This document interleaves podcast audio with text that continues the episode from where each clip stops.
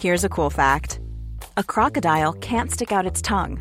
Another cool fact you can get short term health insurance for a month or just under a year in some states. United Healthcare short term insurance plans are designed for people who are between jobs, coming off their parents' plan, or turning a side hustle into a full time gig. Underwritten by Golden Rule Insurance Company, they offer flexible, budget friendly coverage with access to a nationwide network of doctors and hospitals. Get more cool facts about United Healthcare short term plans at uh1.com. Heraldo Media Group presenta la información y el entretenimiento que usted necesita para estar enterado, también en su descanso.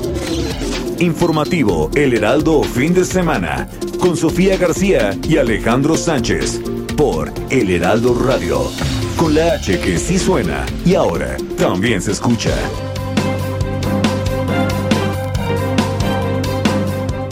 Se va a poder exportar a México desde Belice alimentos, productos agrícolas, carne de res y otros alimentos básicos sin pago de impuestos. Se suspenden los aranceles. Vamos a llevar a la práctica un auténtico, un verdadero libre comercio entre nuestras naciones. Si hay un presidente, una presidenta que traicione al pueblo de México, el pueblo de México tiene un instrumento. Como dice el presidente López Obrador, el pueblo pone y el pueblo quita.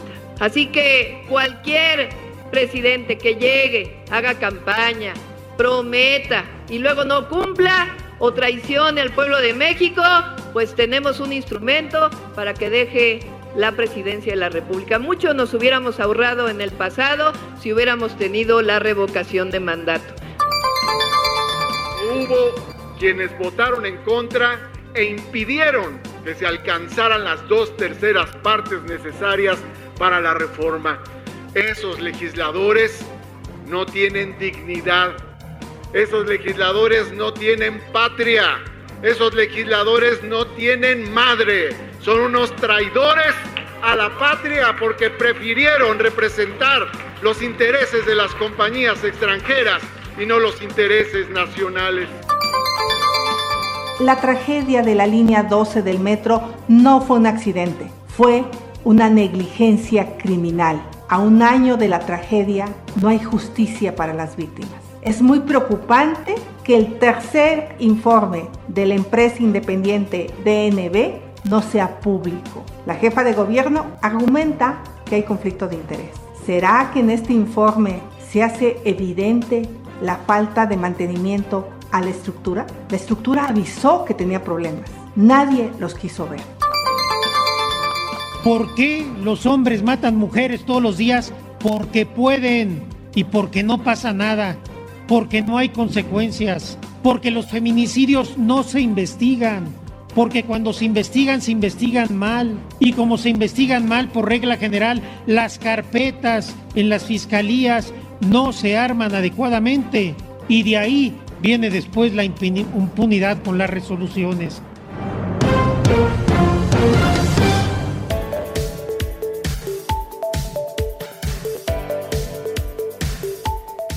¿Qué tal? Muy buenos días, muy buenos días. Son las 7 de la mañana con 3 minutos de este domingo, 8 de mayo del año 2022. A nombre de Sofía García y Alejandro Sánchez, titulares de este espacio, tiene el honor de saludarles esta mañana su servidor Isaías Robles, quien le pide que nos acompañe a partir de este momento y hasta las 10 de la mañana en el informativo fin de semana aquí en el Heraldo Radio. Estamos transmitiendo totalmente en vivo desde nuestras instalaciones en el sur de la Ciudad de México a través del 98.5 de FM, llegando a prácticamente todo el territorio nacional y el sur de Estados Unidos gracias a la gran cadena nacional de El Heraldo Radio y también usted nos puede seguir a través de nuestra página arroba elheraldodemexico.com. Ahí puede usted también sintonizar la señal en vivo de El Heraldo Radio. Le invitamos para que sea parte de este esfuerzo informativo que es posible gracias al eh, esfuerzo cotidiano y permanente de mis colegas Héctor Vieira en la producción, Mónica Reyes en la redacción, Yasmín Hernández también está ahí también apoyándonos en toda el área de la producción y Alejandro Muñoz en los controles técnicos. A nombre de todos ellos, le reitero el saludo esta mañana a su servidor Isaías Robles y le pido que sea parte de este informativo. A lo largo del mismo, de aquí y hasta las 10 de la mañana, tendremos mucha información, por supuesto, lo más relevante que ha surgido a nivel nacional e internacional durante las últimas horas, pero además creo que vamos a abordar temas que son muy relevantes y que tienen que ver con nuestra vida diaria. Durante la semana pasada, usted lo sabe muy bien, incluso seguramente a lo mejor un día tuvo que dejar de circular si tiene un automóvil particular debido a estas contingencias ambientales. Bueno, vamos a hablar con un experto del Instituto de Ciencias de la Atmósfera de nuestra máxima casa de estudios de la UNAM para preguntarnos cuál es la calidad del aire que estamos respirando aquí en la Ciudad de México vamos a seguir viviendo y padeciendo estas contingencias ambientales, conversaremos de ello. También usted recordará, pues ya se anunció este programa para hacer frente a la inflación y la carestía por parte del presidente Andrés Manuel López Obrador el miércoles pasado. ¿Cuál es el costo actual de la canasta básica? ¿Ha ido usted al mercado y de repente ya no le alcanza? O de repente le alcanza para muy poco de los productos que normalmente adquiría. Bueno, vamos a hablar justamente de cuáles son los precios que, tiene hoy la canasta básica y cuál es el reto que tendrá que enfrentar este programa para enfrentar la carestía y la inflación. Y también usted recordará la semana pasada la Organización Mundial de la Salud actualizó las cifras sobre exceso de, de mortandad en el mundo a consecuencia del COVID cuáles son las cifras reales de personas que perdieron la vida a consecuencia de la pandemia en nuestro país durante los últimos dos años. Un experto nos hablará del tema. Así que son parte de los temas que abordaremos a lo largo de este espacio. Le pedimos que nos acompañe, que sea parte del debate y sin mayor preámbulo, vámonos directamente a un resumen de lo más importante. Esto es lo que usted debe saber para estar perfectamente bien enterado. Informativo El Heraldo Fin de Semana. Lo más importante en resumen. Durante su gira por Belice, el presidente Andrés Manuel López Obrador firmó un convenio en materia de cooperación bilateral para la implementación del programa Sembrando Vida en aquel país y anunció la eliminación de aranceles a productos beliceños, lo que dijo contribuirá a fomentar el desarrollo económico bilateral se va a poder exportar a México desde Belice alimentos, productos agrícolas, carne de res y otros alimentos básicos sin pago de impuestos. Se suspenden los aranceles. Vamos a llevar a la práctica un auténtico, un verdadero libre comercio entre nuestras naciones. Por, la tarde, el mandatario mexicano llegó a Cuba, país en el que, con el que cerrará este domingo su gira por Centroamérica y el Caribe, donde se reunirá con su homólogo cubano Miguel Díaz Canel para firmar un acuerdo de cooperación entre la Secretaría de Salud y el Ministerio de Salud Pública de la República de Cuba. Durante la celebración del 33 aniversario de la fundación del PRD, el líder nacional del Sol Azteca, Jesús Zambrano, afirmó que su partido ha sido fundamental en los grandes cambios del país y reiteró que no apoyarán la reforma electoral del presidente Andrés Manuel López Obrador. Es la voz de Jesús que ha sido factor fundamental de todos estos cambios, de estas verdaderas transformaciones que se han hecho en el México moderno. Aquí está presente ese elemento indispensable para las alianzas y las coaliciones que se han ido formando y será factor indispensable y con mayor peso, así lo vemos, para que en el 2024 definitivamente les ganemos el gobierno de la República y el gobierno de la ciudad. La Secretaría de Infraestructura, Comunicaciones y Transportes negó este sábado que existan riesgos documentados en el espacio aéreo de la Ciudad de México por la operación simultánea del Aeropuerto Internacional Benito Juárez y el nuevo Felipe Ángeles, pese a las alertas de asociaciones internacionales aéreas. Centenares de migrantes, en su mayoría de origen venezolano, bloquearon diversas avenidas en Tuxtla Gutiérrez, Chiapas, para exigir al gobierno de México que les otorguen visas humanitarias que les permitan transitar por territorio mexicano en su camino a Estados Unidos. Al encabezar la entrega de 53 departamentos en la alcaldía Gustavo Amadero, la jefa de gobierno de la Ciudad de México, Claudia Sheinbaum, se volvió a pronunciar sobre las recientes iniciativas del presidente Andrés Manuel López Obrador y afirmó que con ejercicios como la revocación de mandato, mucho se habría ahorrado. Así lo dijo Claudia Sheinbaum. Si hay un presidente y una presidenta que traicione al pueblo de México, el pueblo de México tiene un instrumento. Como dice el presidente López Obrador, el pueblo pone y el pueblo quita. Así que cualquier presidente que llegue, haga campaña, prometa y luego no cumpla o traicione al pueblo de México, pues tenemos un instrumento para que deje la presidencia de la República. Mucho nos hubiéramos ahorrado en el pasado si hubiéramos tenido la revocación de mandato. Y en ese mismo evento, el secretario de Gobierno de la Ciudad de México, Martí Batres, volvió a arremeter contra los diputados que votaron en contra de la reforma eléctrica del Ejecutivo Federal e insistió en que prefirieron representar los intereses de las compañías extranjeras y no los de la patria. Habla Martí Batres Guadarrama. Hubo quienes votaron en contra e impidieron que se alcanzaran las dos terceras partes necesarias para la reforma. Esos legisladores no tienen dignidad. Esos legisladores no tienen patria. Esos legisladores no tienen madre. Son unos traidores a la patria porque prefirieron representar los intereses de las compañías extranjeras y no los intereses nacionales. La Secretaría de Gestión Integral de Riesgos y Protección Civil de la Ciudad de México emitió alerta amarilla por altas temperaturas para este domingo en las alcaldías Azcapotzalco, Benito Juárez, Cuauhtémoc, Gustavo Amadero, Iztacalco, Iztapalapa, Miguel Hidalgo y Venustiano Carranza. En información de los estados, cerca de 400 elementos de la Secretaría de la Defensa Nacional arribaron este sábado a Uruapan, Michoacán, para sumarse al despliegue policial y militar ya existente, luego de que en las últimas semanas se han registrado bloqueos, quemas de vehículos y enfrentamientos. En temas internacionales, el Ministerio de Salud Pública de Cuba informó que este sábado se elevó a 27 el número de fallecidos por la explosión del pasado viernes en el Hotel Saratoga de La Habana, mientras que el número de heridos se mantiene en 81 y otras 19 personas continúan en calidad de desaparecidas.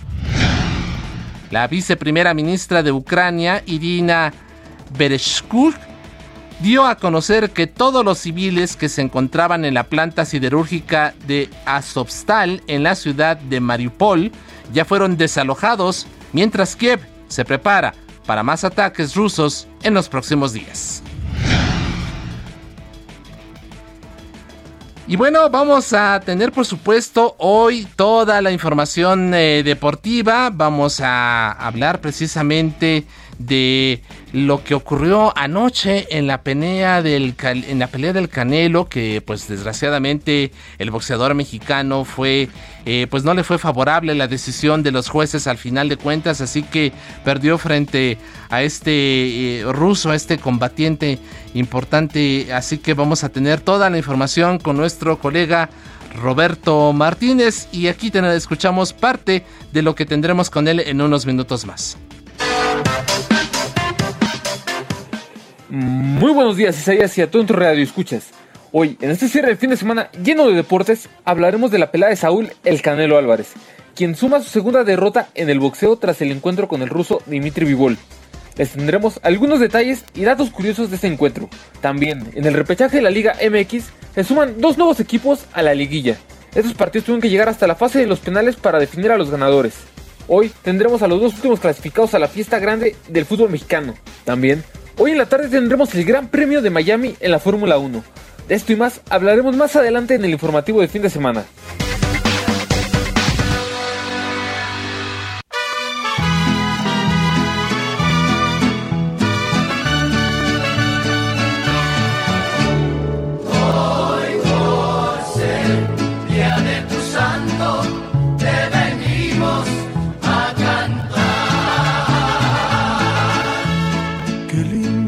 Querida Mónica Reyes, bienvenida, muy buenos días. ¿Qué tal? ¿Cómo estás? ¿Cómo estás, Isa? Pues muy contentos aquí de poder estar con ustedes. Igualmente, me da gusto verte, escucharte y sobre todo estar aquí acompañándote para no, platicar. Muchas gracias. ¿De quién, va, ¿De quién, es el santo? A ver, ¿a quién le vamos a mandar un abrazo el día de hoy? Bueno, vamos a platicarles primero que hoy es día de Nuestra Señora de Luján. ¿Tú sabes quién es Nuestra Señora de Luján? No, la verdad no. A ver, platícanos. pues es patrona de Argentina, de Paraguay y de Uruguay.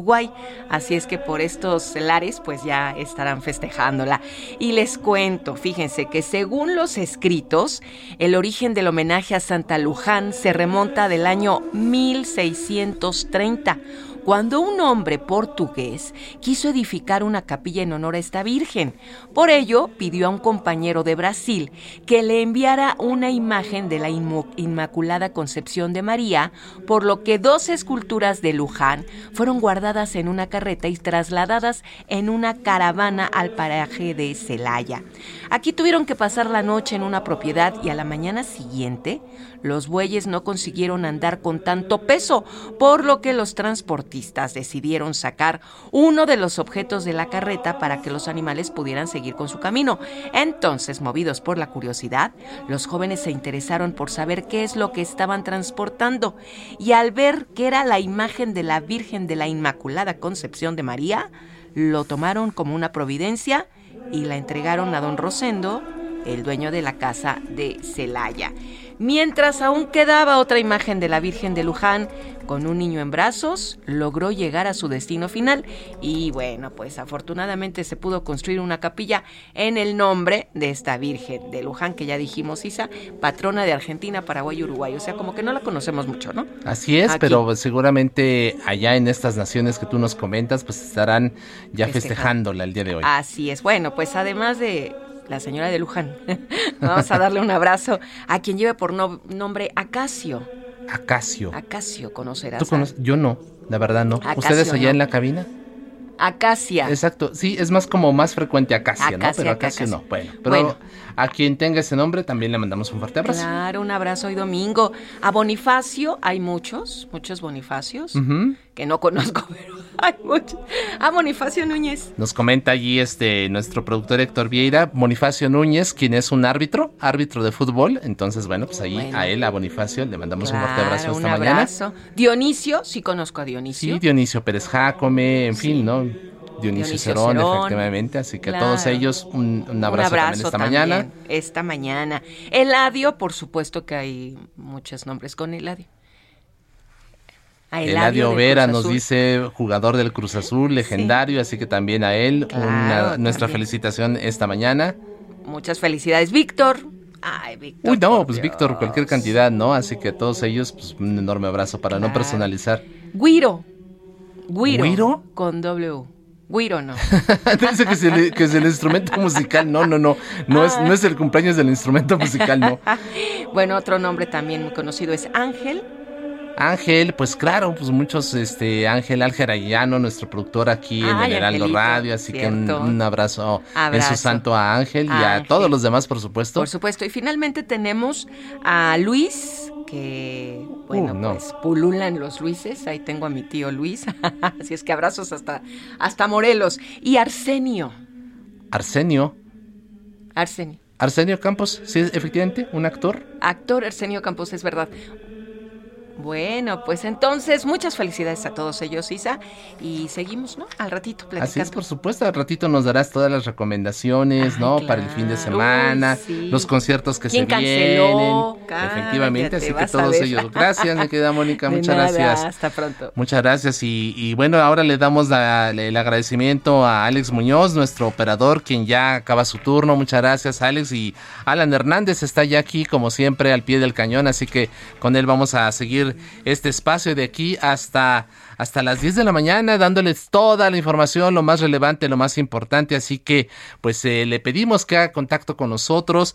Estamos ah, también en redes sociales, así que por favor, y, arroba isrobles, ahí estamos en Twitter.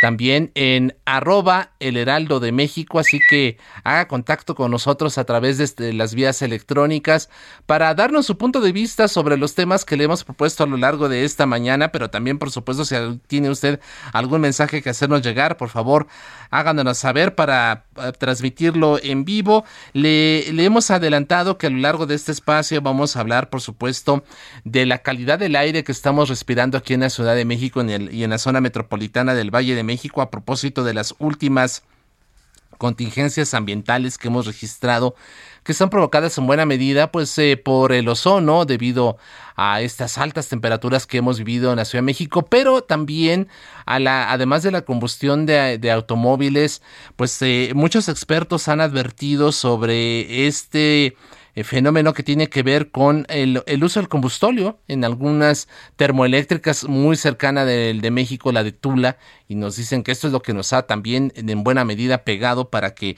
se hayan registrado estos, eh, estos fenómenos durante la semana pasada. Así que Platícanos usted cómo cree que sea la calidad del aire que respiramos aquí en la Ciudad de México. Arroba isrobles, arroba el Heraldo de México, nuestras cuentas de Twitter para que usted haga llegar su punto de vista. También le decíamos que si ha de repente ido al mercado o al súper y ya no le alcanza para los mismos productos, eh, cómo está el costo de la canasta básica. Vamos a conversar también con eh, un experto, Juan Carlos Anaya. Él es presidente del grupo alimentario, del grupo de agroalimentario, así que vamos a conversar con él sobre cómo está el tema de la inflación en eso que nos pega a todos nosotros, que son los alimentos, los productos básicos. Así que hay un tema, si usted también ha ido al mercado y ya no le alcanza, platíquenos su triste experiencia.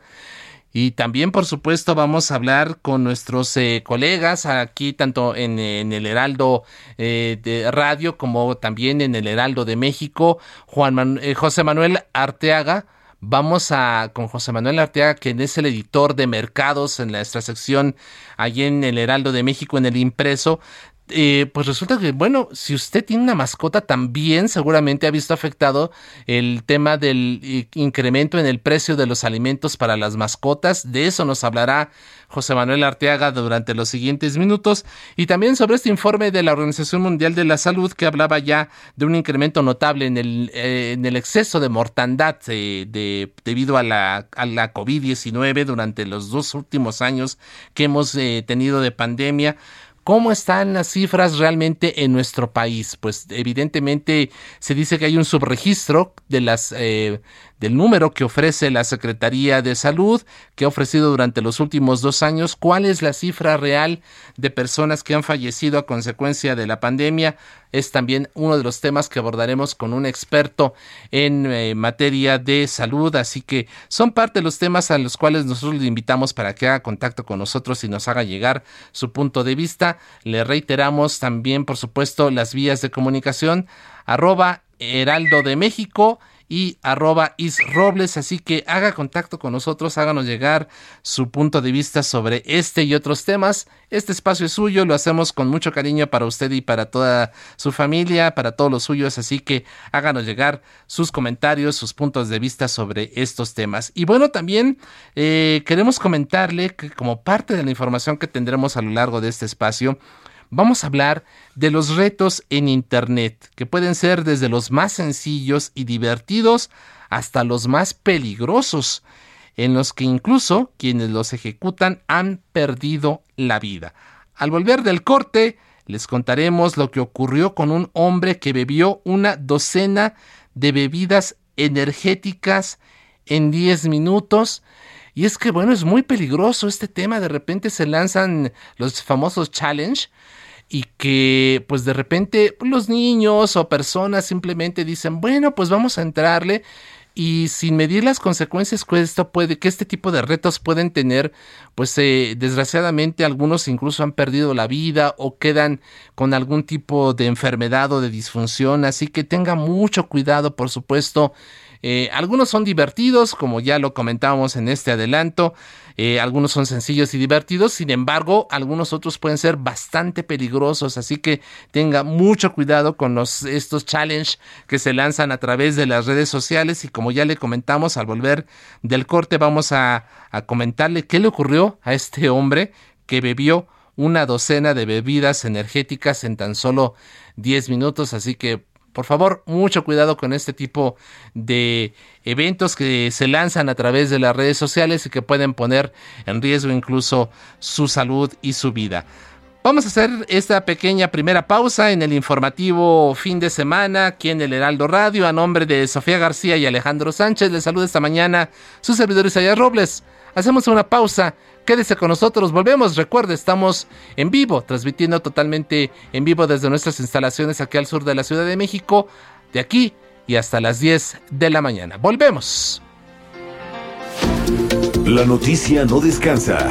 Usted necesita estar bien informado también el fin de semana. Esto es Informativo El Heraldo Fin de Semana. Informativo Heraldo Fin de Semana. Regresamos. En México, los adultos mayores tienen el beneficio de contar con una tarjeta del Instituto Nacional de las Personas Adultas Mayores, INAPAM, que ofrece algunos beneficios como promociones y descuentos de entre el 10 y el 70% en distintos establecimientos a lo largo de todo el país, además de que pueden viajar gratis en el metro de la Ciudad de México y en otros medios de transporte. Pero, ¿qué pasa si no han renovado su credencial? Mucha atención. Hasta el momento, ni el INAPAM ni la Secretaría del Bienestar han informado que sea necesario actualizar la credencial, por lo que pueden seguir utilizando la que ya tienen. En conclusión, la tarjeta vieja continúa vigente. Pero ¿cómo se puede tramitar la credencial? Si tú acabas de cumplir 60 años o si extraviaste tu credencial, puedes tramitar tu inscripción, renovación o reposición en el módulo de atención que te corresponda, en un horario de 8 a 14 horas, de lunes a viernes y es presencial en todos los casos. ¿Cuáles son los requisitos? Tener 60 años o más identificación oficial, ya sea credencial del INE, licencia de manejo, pasaporte, credencial del IMSS, del ISTE o en caso de renovación, la misma credencial del INAPAM. Proporcionar la información necesaria para la elaboración de su estudio socioeconómico.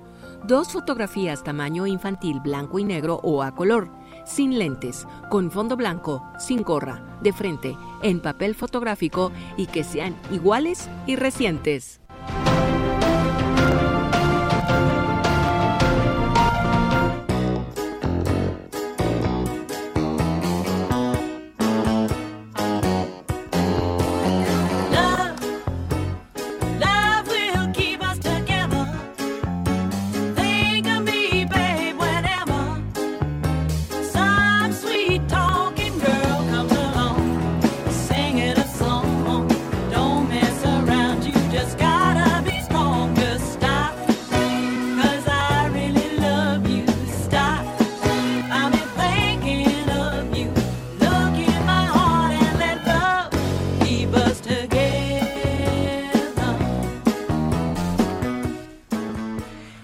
Bueno, no solamente le tenemos la información o más relevante que ha ocurrido en México y el mundo en las últimas horas, sino también queremos brindarle buena selección musical, siempre a cargo de nuestro productor Héctor Vieira. Héctor, ¿qué tal? Bienvenido, muy buenos días, ¿cómo estás? Hola, ¿qué tal, Isa, amigos del auditorio? Muy buenos días. Pues sí, como bien lo dices, Isa, comenzamos la Selección musical de este domingo con uno de los temas clásicos de la década de los 70 Esto que estamos escuchando, que se titula Love Will Keep You Together. Esto en español, pues eh, significa Por amor viviremos. Esto es interpretado por el dueto estadounidense Captain Antenil. ¿Y por qué lo estamos escuchando, Isa, amigos del auditorio? Porque precisamente este dueto estaba conformado por eh, un matrimonio, dos esposos, Daryl Reagan y Toddy Tedil y es precisamente Tony Tenil la voz principal de este dueto, quien hoy está cumpliendo 82 años, nacida el 8 de mayo de 1940. Hoy Tony Tenil está cumpliendo 82 años. Lamentablemente su esposo Daryl Reagan eh, pues falleció ya en el año 2019, pero pues nos dejaron eh, importantes piezas musicales y seguramente Isa lo recordarás. Este tema que es yo creo que junto con otro que se llama Do That To Me One More Time, hazlo una vez más, fueron sus principales éxitos y que sin lugar a dudas yo creo que tenemos muchos recuerdos de esta música, claro, a quienes nos gusta esta música, a lo mejor incluso nuestros papás que vivieron un poquito más esta época de los 70s y que sin lugar a dudas yo creo, Isa, que el buen gusto musical siempre vale la pena transmitirlo de generación en generación. Así es, y bueno, cómo no, este es un clásico el que estamos escuchando de fondo, vamos a dejarlo un poquito correr.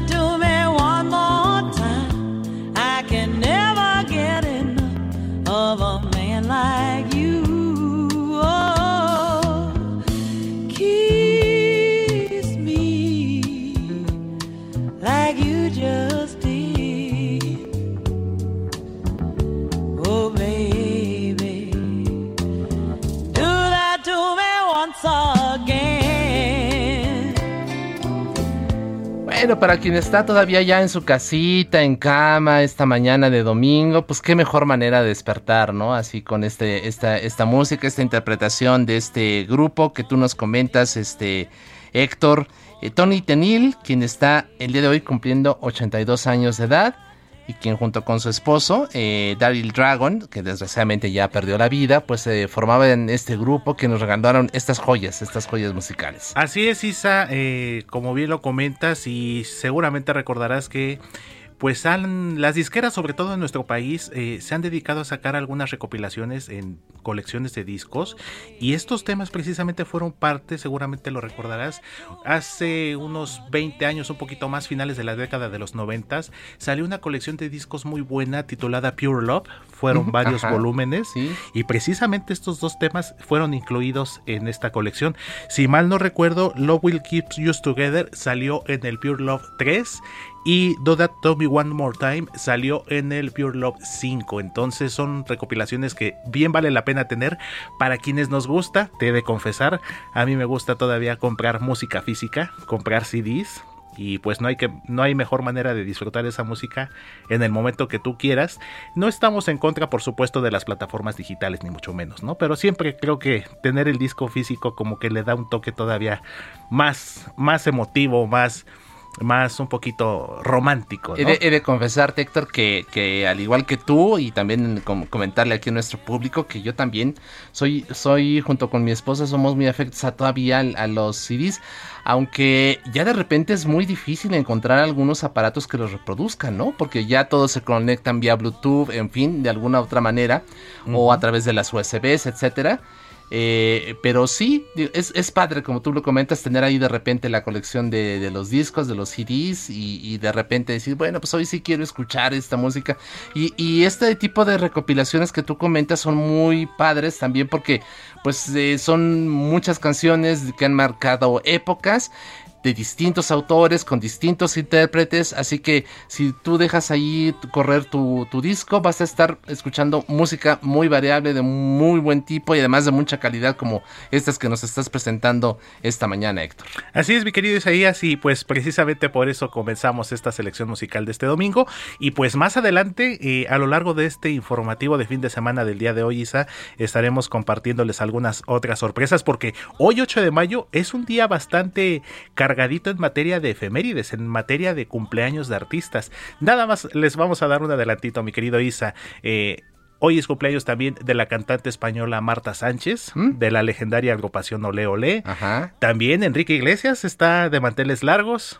También. El hijo de Julio Iglesias. Exactamente, y creo que el más destacado artísticamente hablando. Y también seguramente recordarás este dueto australiano Savage Garden. Ajá, uno de sus integrantes, Darren Hayes, también está cumpliendo hoy 50 años y pues más adelantito les estaremos compartiendo precisamente éxitos de estos artistas pues para recordarlos en este domingo 8 de mayo pues en sus en sus días de cumpleaños. Así es, muchas gracias Héctor. A ti, Isa, seguimos pendientes, un abrazo a todos. escuchamos en unos minutos más, muchas gracias a nuestro productor Héctor Vieira.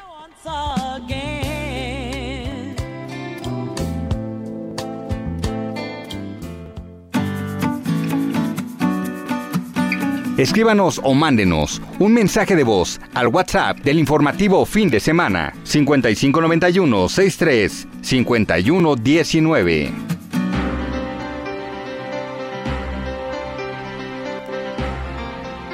Y bueno, antes de irnos a la pausa, le comentábamos esta información de, pues, de estos challenge que se lanzan de repente a través de las redes sociales y, y de lo, de repente lo peligroso que puede ser el seguir alguno de ellos. Eh, eh, le vamos a comentar eh, justo que en los últimos años los gobiernos de distintos países han puesto mayor atención en informar a los consumidores acerca del contenido nutrimental de los productos que adquieren.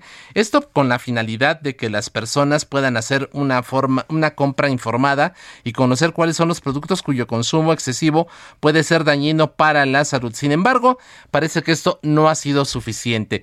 Al menos eso quedó claro en este caso, en este caso reciente que ocurrió en Estados Unidos, donde un hombre estuvo a punto de perder la vida luego de ingerir 12 bebidas energéticas en solo 10 minutos. Los retos de beber o comer cantidades industriales de alimentos y bebidas suelen ser un reto tradicional entre los jóvenes a pesar de su alto grado de peligrosidad y justamente esta fue la razón por la que un hombre de 36 años identificado por sus eh, siglas JS, por las iniciales de su nombre, terminó en el hospital al borde de la muerte. La empresa en la que trabajaba JS ofrecía bebidas energéticas de forma gratuita a sus empleados, por lo que en un momento de ocio, los compañeros de oficina retaron a JS a cumplir eh, justamente el reto de beber 12 bebidas energéticas en 10 minutos, aproximadamente una lata en menos de un minuto. 50 segundos para ser exactos. El hombre no pudo negarse a cumplir el reto y comenzó a ingerir el líquido de las latas una tras otra sin parar hasta conseguir beber la docena completa. Sin embargo, el vendedor estaba verdaderamente descompuesto. Apenas terminó de beber la última lata, JS comenzó a sentir los nefastos síntomas. El pecho le ardía, pero en lugar de acudir al médico decidió ignorar los síntomas y fue a casa a jugar videojuegos, imagínese usted. Más tarde el corazón de JS latía con tal fuerza, una fuerza inusitada, notando como si se saliera de su propio pecho y comenzó a vomitar en el fregadero de la cocina.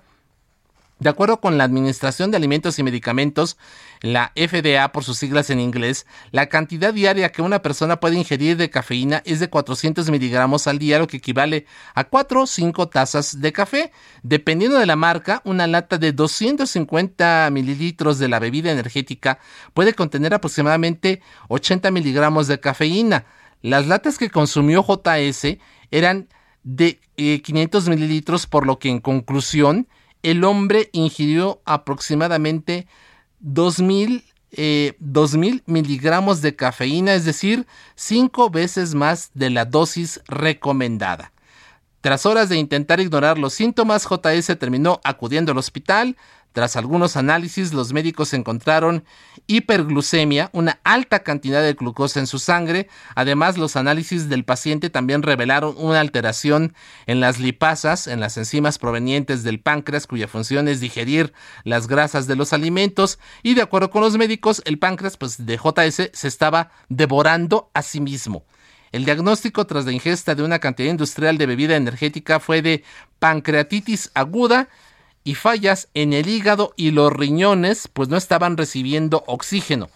Afortunadamente, la pesadilla de JS no terminó ahí, por desgracia, pues su sistema eh, eh, inmunológico estaba actuando erráticamente, dañando todos sus órganos. Finalmente, los médicos pudieron salvarle la vida cuando JS se decidió a confesar la hazaña que había intentado realizar al ingerir 12 bebidas energéticas en tan solo 10 minutos. Así que, pues tome en cuenta esta experiencia no grata y tenga pues mucho, mucho cuidado justamente al aceptar eh, este tipo de challenge, este tipo de retos que se lanzan en las redes sociales.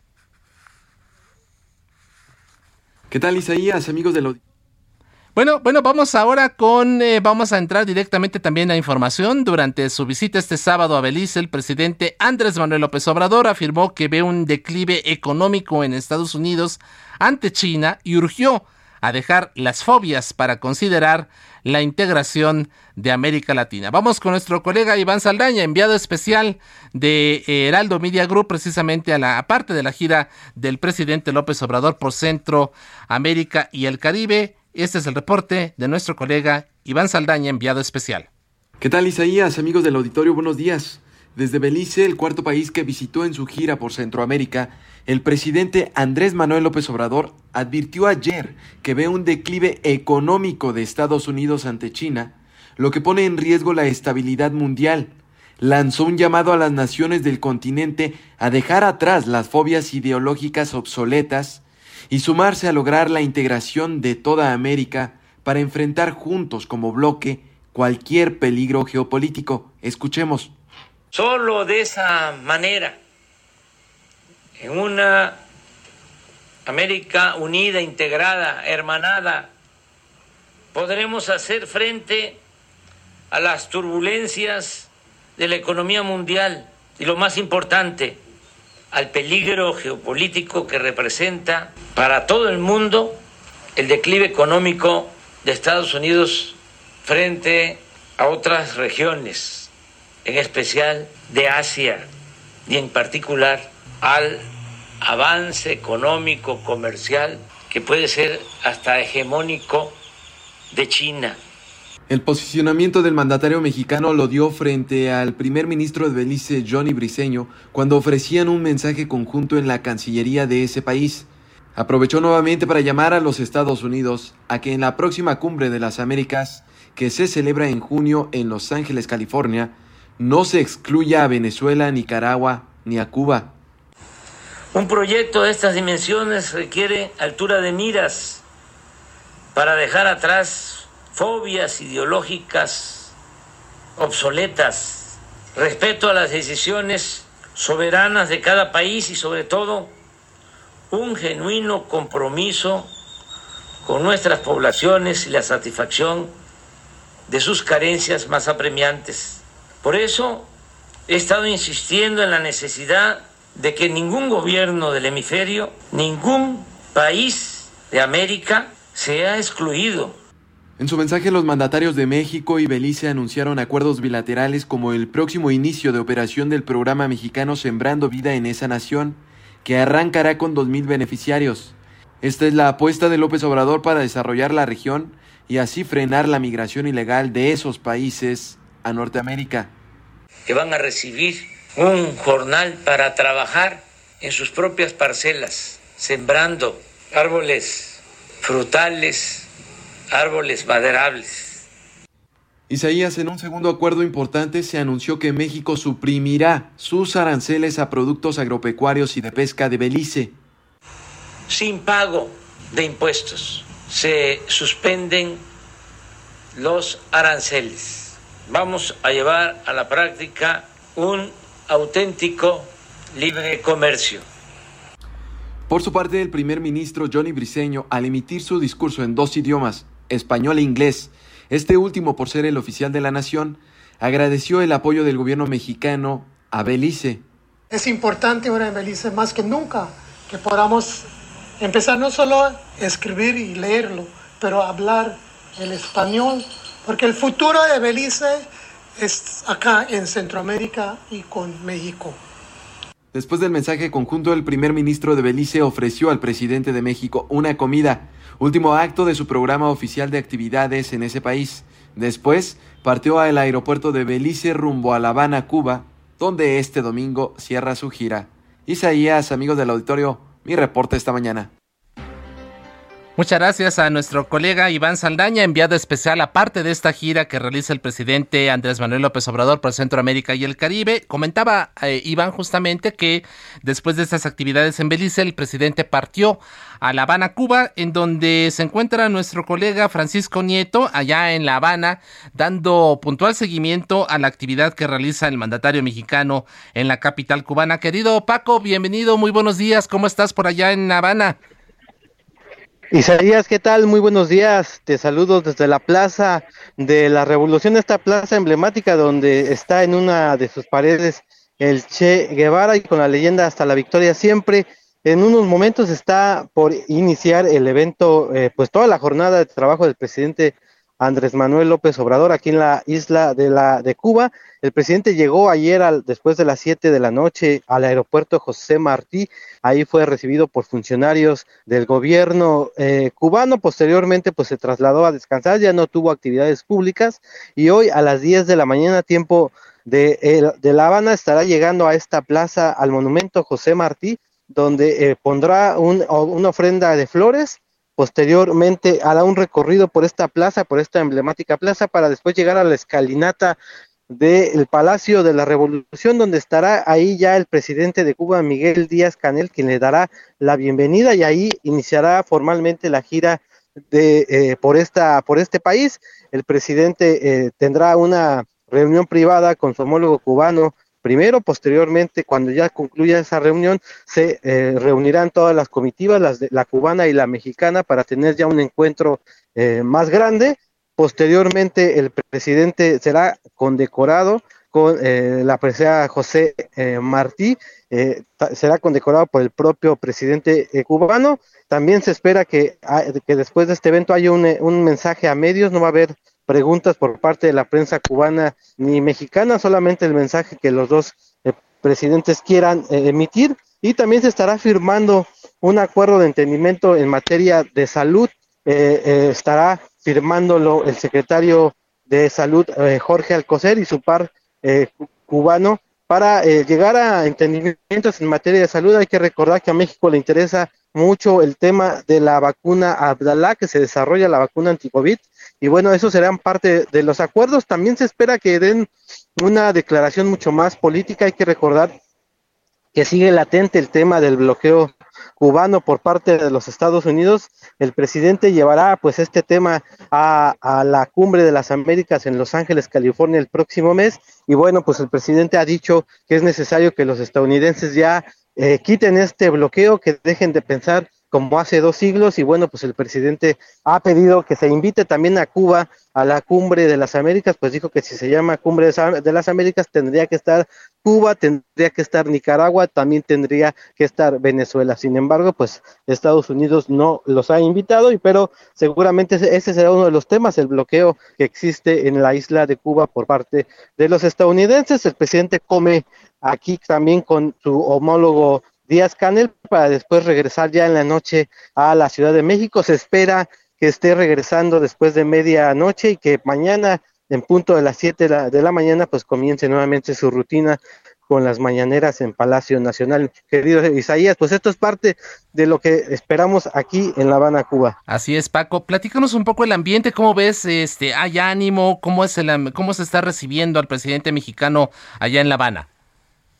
Pues mira, ahorita es un ambiente muy de solemnidad, este, muy pocos cubanos estaban enterados de la visita del presidente López Obrador, más bien los taxistas son los que traen más el pulso de lo que sucede en La Habana, Cuba, pero si tú le preguntas a un cubano de a pie, a uno que esté tomando una guagua, como aquí le dicen, pues eh, casi desconoce que el presidente mexicano esté aquí. El evento que se va a desarrollar en la Plaza de la Revolución, pues es muy acotado, hay muy poquita gente es, prácticamente nada más está la prensa cubana y la prensa mexicana, la gente, eh, eh, eh, los cubanos pues siguen caminando por este rumbo sin detenerse, digamos que va a ser como una ceremonia pues un poco privada, aunque va a estar al aire libre, pero no vemos muchos muchos manifestantes ni a favor ni en contra, más bien vemos una Cuba pues que, que convive como todos los domingos en temprano sin pues sin mucho aspaviento.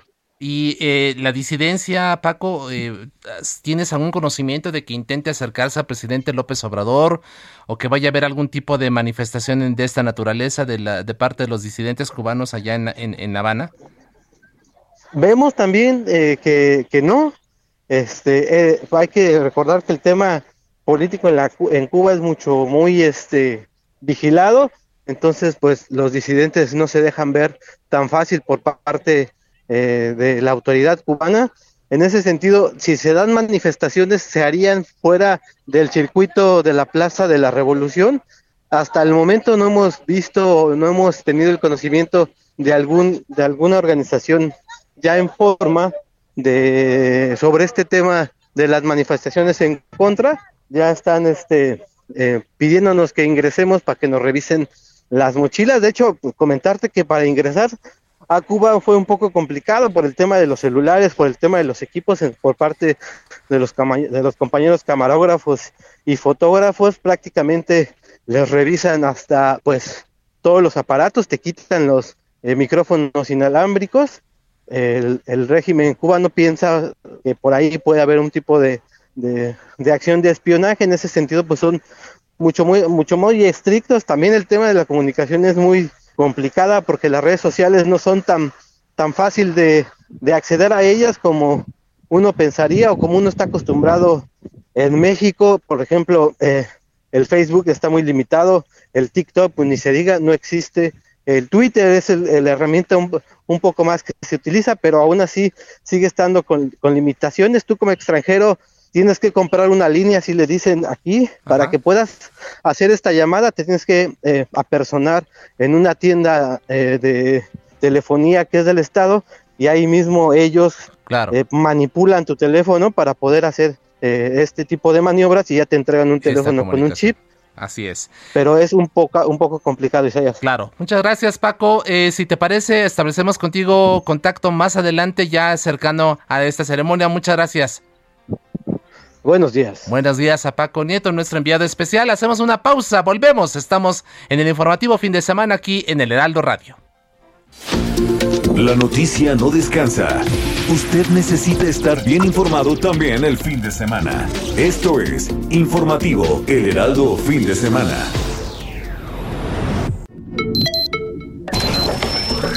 Noticias a la hora. Heraldo Radio le informa. Muy buenos días. Atención amigos, ante el aumento sistemático de la temperatura, la Secretaría de Gestión Integral de Riesgos y Protección Civil emitió la alerta amarilla ante esta variación climática para las demarcaciones Azcapotzalco, Benito Juárez, Cuauhtémoc, Gustavo Amadero, Iztacalco, Iztapalapa, Miguel Hidalgo y Venustiano Carranza. La idea es protegerse del extremo calor. Es la como le hemos informado oportunamente, llegó el primer mandatario mexicano Andrés Manuel López Obrador a Cuba. Esto como parte de una gira que lo llevó a Guatemala, El Salvador, Honduras y también Belice para tratar el tema migratorio y reforzar los nexos políticos con la isla y demandó el presidente Andrés Manuel, Andrés Manuel López Obrador durante su gira por el norte de Centroamérica una mayor participación de Washington en soluciones conjuntas al problema de la masiva migración irregular hacia los Estados Unidos. Informa el titular de la Secretaría de Relaciones Exteriores, Marcelo Ebrard, que 25 mil guatemaltecos cotizarán en el Instituto Mexicano del Seguro Social como parte del apoyo que nuestro país da a esa nación centroamericana. En Zacatecas, un comando atacó la noche del viernes un bar en la zona de tolerancia, ubicado en la comunidad La Escondida, donde dos hombres y dos mujeres murieron y otra persona resultó herida por un sendo ataque. Hasta la tarde del sábado se desconocía si los restos pertenecían a una o varias personas implicadas en el incidente. En el orbe, el Papa Francisco pidió oraciones por las víctimas de la explosión del Hotel Saratoga de La Habana, que ha dejado al menos 27 muertos, entre ellos una mujer española. Colombia aprobó aplicar un segundo refuerzo de vacunas contra el COVID-19 a todas las personas mayores de 50 años como parte de su estrategia para combatir la pandemia después de que alcanzó la meta de un 70% de su población inmunizada con doble dosis. Así lo anunció el presidente Iván Duque. En tanto, el gobierno de Estados Unidos donó este fin de semana a Honduras un nuevo lote de 250.380 dosis de vacunas Pfizer contra la COVID-19 y 42.000 viales de dilución que terminarán de llegar el 10 de mayo, así lo informó la embajada estadounidense en Tegucigalpa. Es la fuerza que te eleva, que te empuja, que te llena, que te arrastra y que te acerca a Dios. Es un sentimiento, bueno, mi querido Isa, él es Ricardo Montaner. Así es, Ricardo Montaner, el venezolano, tiene fechas para México. Fíjate que canceló un concierto. No me digas, no debido me a una digas. falla de las plantas eléctricas en la Feria de la Ganadería en Culiacán, Sinaloa. Este cantante que es uno de mis favoritos, Ricardo Montaner, pues se vio obligado a suspender el concierto que ofrecería precisamente este fin de semana, sábado y domingo, porque pues hubo esa falla, ¿no? Eléctrica. Entonces, para no arriesgar a los fans, dijo mejor, ahí la dejamos y en un futuro próximo, ¿no? Por medio de su cuenta de Twitter, este intérprete de La Cima del Cielo, que me preguntabas hace rato cuáles son sus, sus mejores éxitos. canciones, sus éxitos, La Fuerza del Corazón, que bueno, no es de él, pero la interpreta, ¿no? Muy bien. Lamentó el incidente y dejó claro su intención de presentarse ante el público en otro momento. Pero yo creo que fue bueno, ¿no? Que, que no arriesgara. Sí, efectivamente, ¿no? Y además, bueno, pues ante este tipo de situaciones que puedes hacer, ¿no? Tú como artista, pues eh, de- dependes de este tipo de situaciones, entonces, pues mejor, como tú bien lo comentas, una decisión adecuada, no arriesgar al público y prometerle en el futuro próximo reponer estas, estas fechas que estaban programadas. Así es, dice que no, no muy lejano ya estará de nueva cuenta acá en Culiacán, Sinaloa. Y al ratito te voy a platicar de una expo de camiones y aviones militares acá en Ah. la Ciudad de México. Ah, En Buenavista, ¿no? Ajá. Sí, ya he visto fotos de varios amigos que, que se han dado la vuelta para allá, pues al ratito, Al ratito escuchamos platicamos. tu reporte. Muy bien, muchas gracias. Isa. No, Mónica, muchas gracias, muy buenos días. Casi una fusión, si la fuerza es.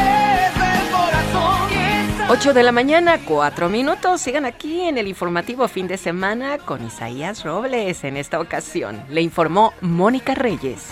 Seguro que es la fuerza del corazón. Esto fue Noticias a la Hora. Siga enterado. Informativo, Heraldo Fin de Semana. Regresamos.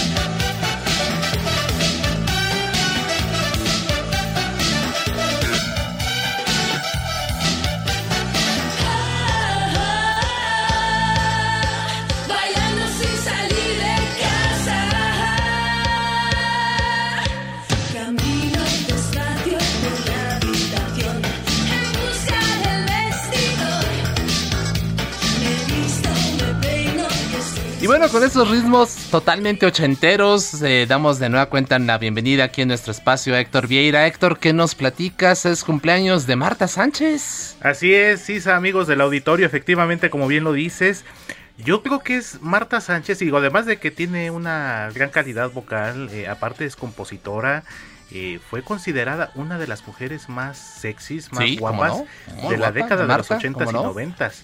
Yo creo, eh, sin temor a equivocarme, como ha pasado con algunas otras eh, eh, artistas, actrices principalmente, yo creo que fue uno de los símbolos sexuales de esa época. eh, pues suspiraban los hombres por ella, pero aparte de, su belleza física, pues una, gran calidad vocal y que la llevó a ser referente precisamente de esta agrupación de pop rock, Ole Ole, hacia la segunda mitad de la década de los 80s y parte de los 90s, aunque ya después lanzó su carrera en solitario Isa, pero fue parte Ole Ole de este movimiento eh, de- denominado rock en tu idioma y pues que colocó varios éxitos tanto en España como a nivel internacional y sobre todo México que ha sido siempre uno de los países que más eh, ha acogido a artistas eh, españoles sobre todo Isa. Así es, así que estamos escuchando Bailando sin salir de casa. Así es, Isa, y este tema forma parte del álbum del mismo nombre, lanzado en 1986, que es considerado también uno de sus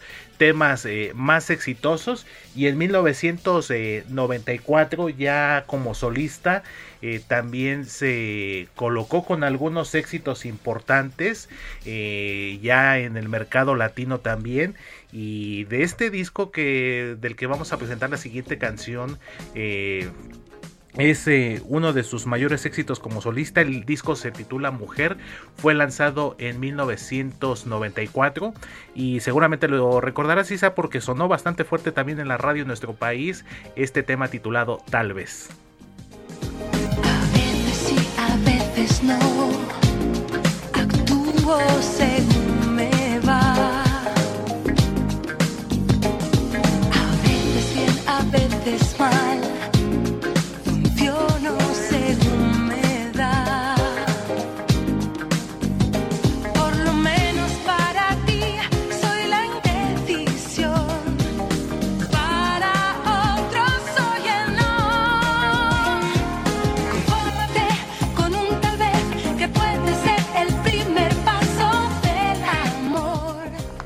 Pues ahí está, precisamente otro de los éxitos de Marta Sánchez, Ole Ole. Así que celebrando el día de hoy su cumpleaños número 57. 57, mi querido Isa, eh, nacida en Madrid el 8 de mayo de 1965 y hasta la fecha se mantiene vigente, incluso recientemente de, ha participado como juez en algunos eh, concursos reality shows donde se buscan talentos en el canto. Entonces, eh, si bien es cierto que a lo mejor ya no es la actividad que tenía hace algunos años, pero a final de cuentas se mantiene vigente y sobre todo mantiene la calidad interpretativa. Así es, así que muchas felicidades a Marta Sánchez. ¿Vas a ir a su, te invitó a su cumpleaños, a su pues, Yo esperaba, pero bueno, le vamos a mandar ahí un pequeño presente. Bueno, ahí está. Héctor, muchas gracias. A ti, seguimos pendientes. Gracias, Héctor Vieira. Estamos escuchando a Marta Sánchez en su cumpleaños número 57.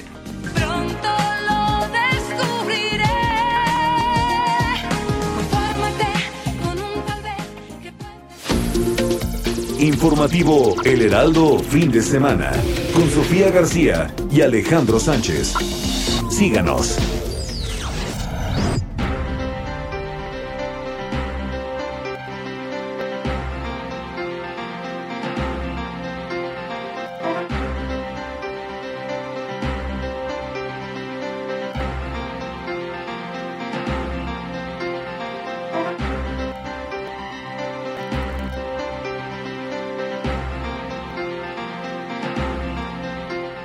Continuamos aquí en el informativo fin de semana. En nombre de Sofía García y Alejandro Sánchez, titulares de este espacio, les saluda esta mañana a su servidor Isaías Robles. Y bueno, vamos a hablar de un tema muy importante. Tiene que ver con el futuro de los jóvenes. Elegir una carrera para estudiar es una decisión sumamente importante que posiblemente va a impactar en la vida futura de las personas que tienen que tomar esta decisión. Sin embargo, se debe saber que hay ciertos indicadores que pueden ayudar a los estudiantes a escoger sus carreras.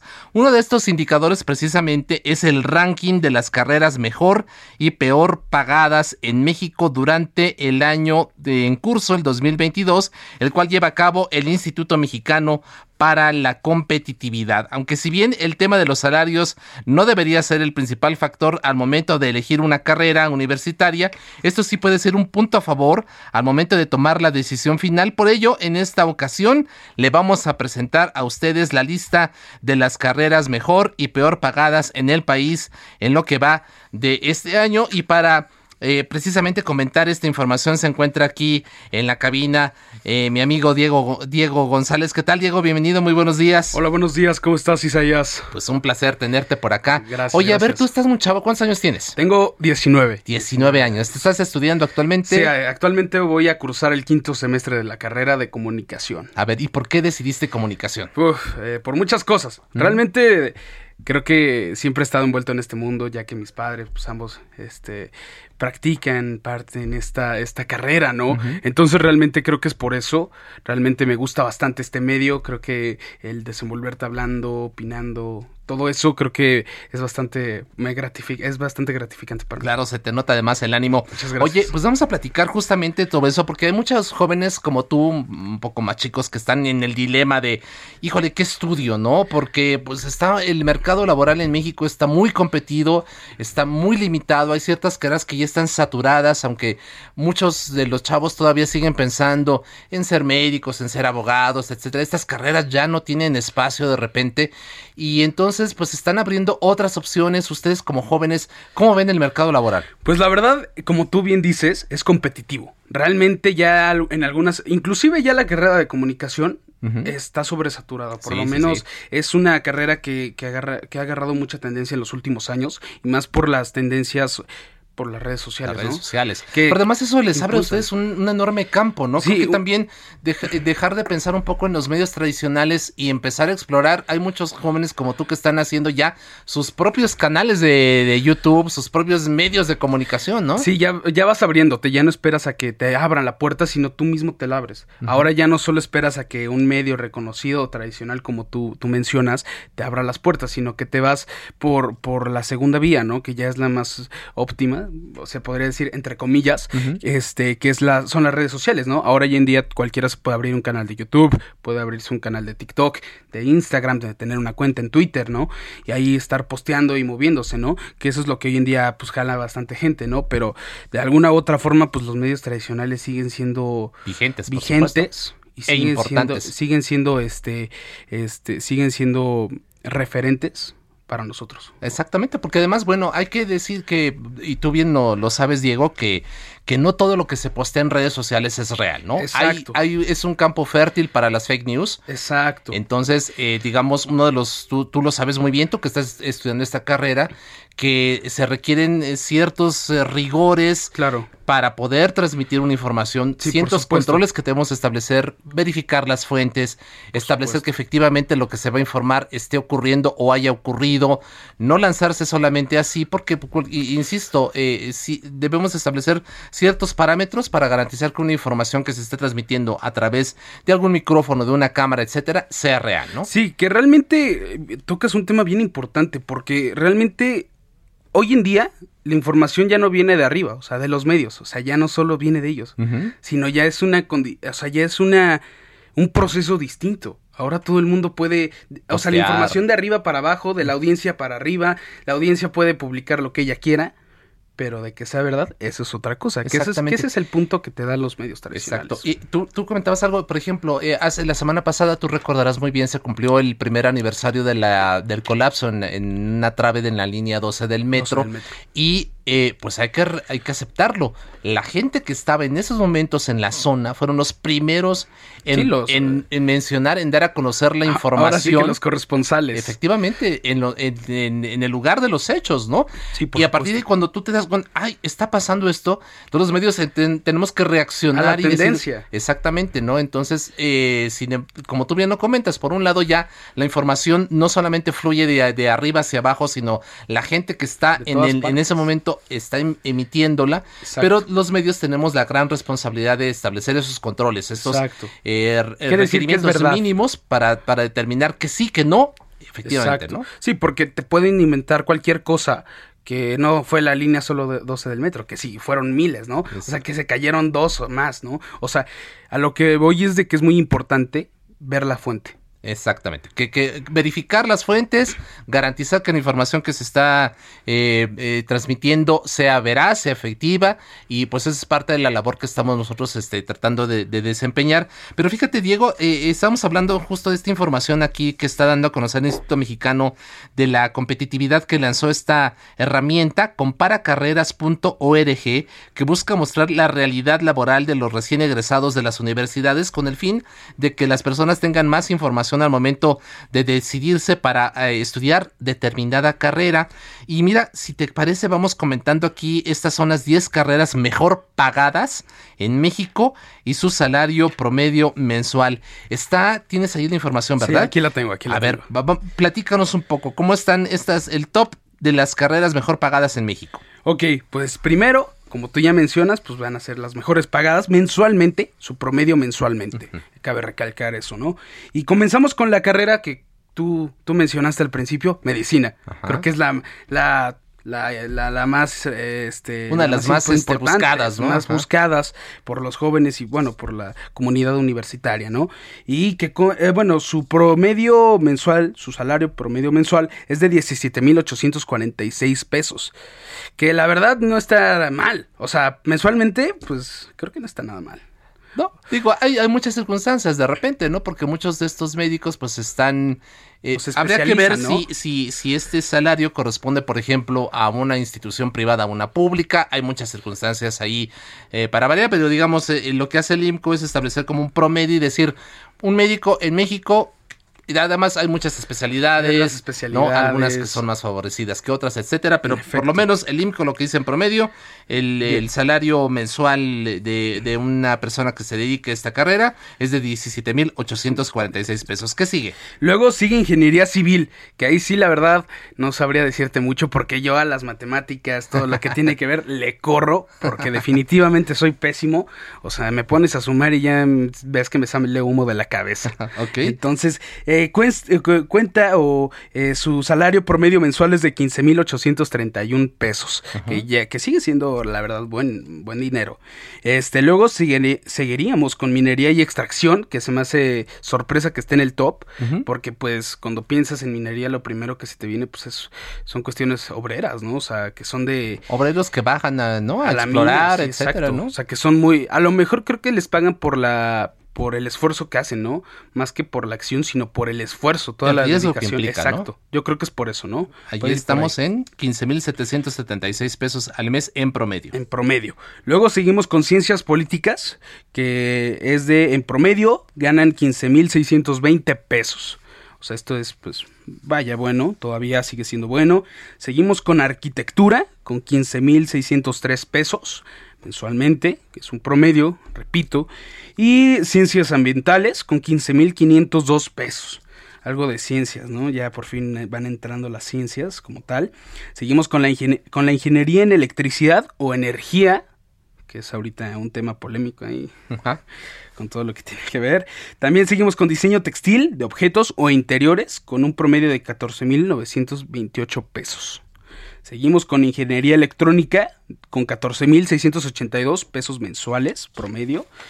Seguimos y eh, ingeniería mecánica con 14.614, o sea, la mayoría son ingenierías, eso podemos eso es lo que podemos detectar, que el promedio son ingenierías ya diferentes, obvio, en diferentes ámbitos, pero siguen siendo ingenierías. Así es. Esas son, eh, digamos, eh, de acuerdo con el Instituto Mexicano de la Competitividad, las eh, carreras mejor pagadas en el país en lo que va del 2022, pero también por otro lado están las más sacrificadas, las que de plano dices, híjole. Sí lo eh, piensas. sí lo Piénsalo, piensas, sí lo piénsalo piensas. antes, ¿no? Te, Así vas- que te irías más por la pasión que por lo que ganas. A ver, ahí danos, danos eh, este top, top Va, 10. Ok, eh, la primera es orient... Sí, La primera sería la orientación educativa, que, eh, que en promedio ganan 8.673 pesos mensuales. o sea, ajá. ya a comparación del primero es pues, bastante considerable. Casi la mitad. La mitad, en efecto. Eh, luego seguimos con formación docente para educación inicial o especial, pues técnicamente maestros, para hacerlo un poco más, más abreviado, con un promedio de 9.468 pesos. Luego seguimos con trabajo social, con un promedio mensual de 9.469 pesos. Lenguas extranjeras, 10.138 pesos, que pues técnicamente pues ahí va bien, ¿no? O sea, como que va mejorando. Luego rehabilitación física, 10.175 pesos. Luego seguimos con didáctica y pedago- pedagogía, con 10.290 pesos. Formación docente para primaria, 10.407. Formación docente para programas generales, 10.512. Criminología, con 10.684 pesos. Y producción agrícola y ganadera, con 10.748 pesos. Y Esas si, son las y si tú lo ves, Diego, fíjate que eh, hablando de este, de estos contrastes, eh, muchas de estas carreras que son mal pagadas en México tienen que ver con temas de educación. Sí, por Es- supuesto. Es, muy grave, ¿no? Porque es, deberíamos ser eh, la apuesta en buena medida para pues, garantizar el desarrollo Sí, del país, pues tiene que ser la formación Sí, de la- las nuevas generaciones. Y lo que estamos viendo de plano es que la gente que se dedica justamente a ello está muy mal pagada. Sí, de hecho, la cuna para la evolución social es la educación. Siempre se ha dicho y siempre va a ser. Y estamos castigándolo con salarios de esta naturaleza, con Y- y salarios menores a 10 mil pesos. Y también no incentivas a los trabajadores, que en este caso son los maestros. Si no les das un buen sueldo, no los incentivas y pues a veces caen en la en, en esta idea de, de si no me pagan bien no lo voy a hacer bien. Claro. Lamentablemente. Y es un tema que siempre ha sido siempre ha sido polémico en México, ¿no? O sea, siempre ha estado esa tendencia a que los maestros exijan más, que, que le apuesten más a ellos, ¿no? Como tú bien dices. Pues es, eh, bueno, pues ahí está. Usted puede consultar toda esta información en comparacarreras.org. Esta es información del Instituto Mexicano para la Competitividad, del IMCO. Así que si usted tiene hijos o si alguno de los jóvenes que nos están escuchando están próximos a elegir una carrera, ahí están estas, eh, estos promedios que está sacando el, el, IMCO sobre los, eh, los salarios que promedian estas, estas carreras. Así que pues ahí está la información. Diego, muchas gracias. Gracias a ti, Isaías. Buenos días. Gracias, muy buenos días. Hasta luego. Y vamos con más información. Tu consejero legal con Juan Carlos Cárdenas. Informativo fin de semana.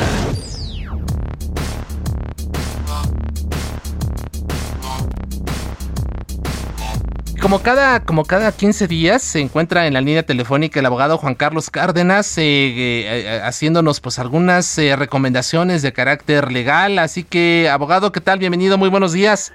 Isaías, muchas gracias. Es un placer estar aquí contigo como siempre. Qué gusto saludarte. Pues sí, aquí estamos de nuevo. Y en efecto, el día de hoy, pues acaba de pasar el día primero de mayo. Estamos todavía calientitos hablando de cuestiones laborales y este día vamos a hablar de los despidos injustificados y del reparto de utilidades. Ah, son dos temas muy importantes. son dos temas importantes, la verdad, que, en materia laboral a todo el mundo le interesan. El reparto de utilidades, de manera muy breve, vamos a tocarlo, eh, pues le, corresponde a los trabajadores por ley, es una, es una prestación laboral y les, les corresponde cuando hay, hay que tener en consideración varias cosas que el trabajador por lo menos haya trabajado 60 días en una empresa y que esa empresa tenga cuando menos un año de haber sido creada, eh, digamos como, como bases principales de, de la prestación laboral.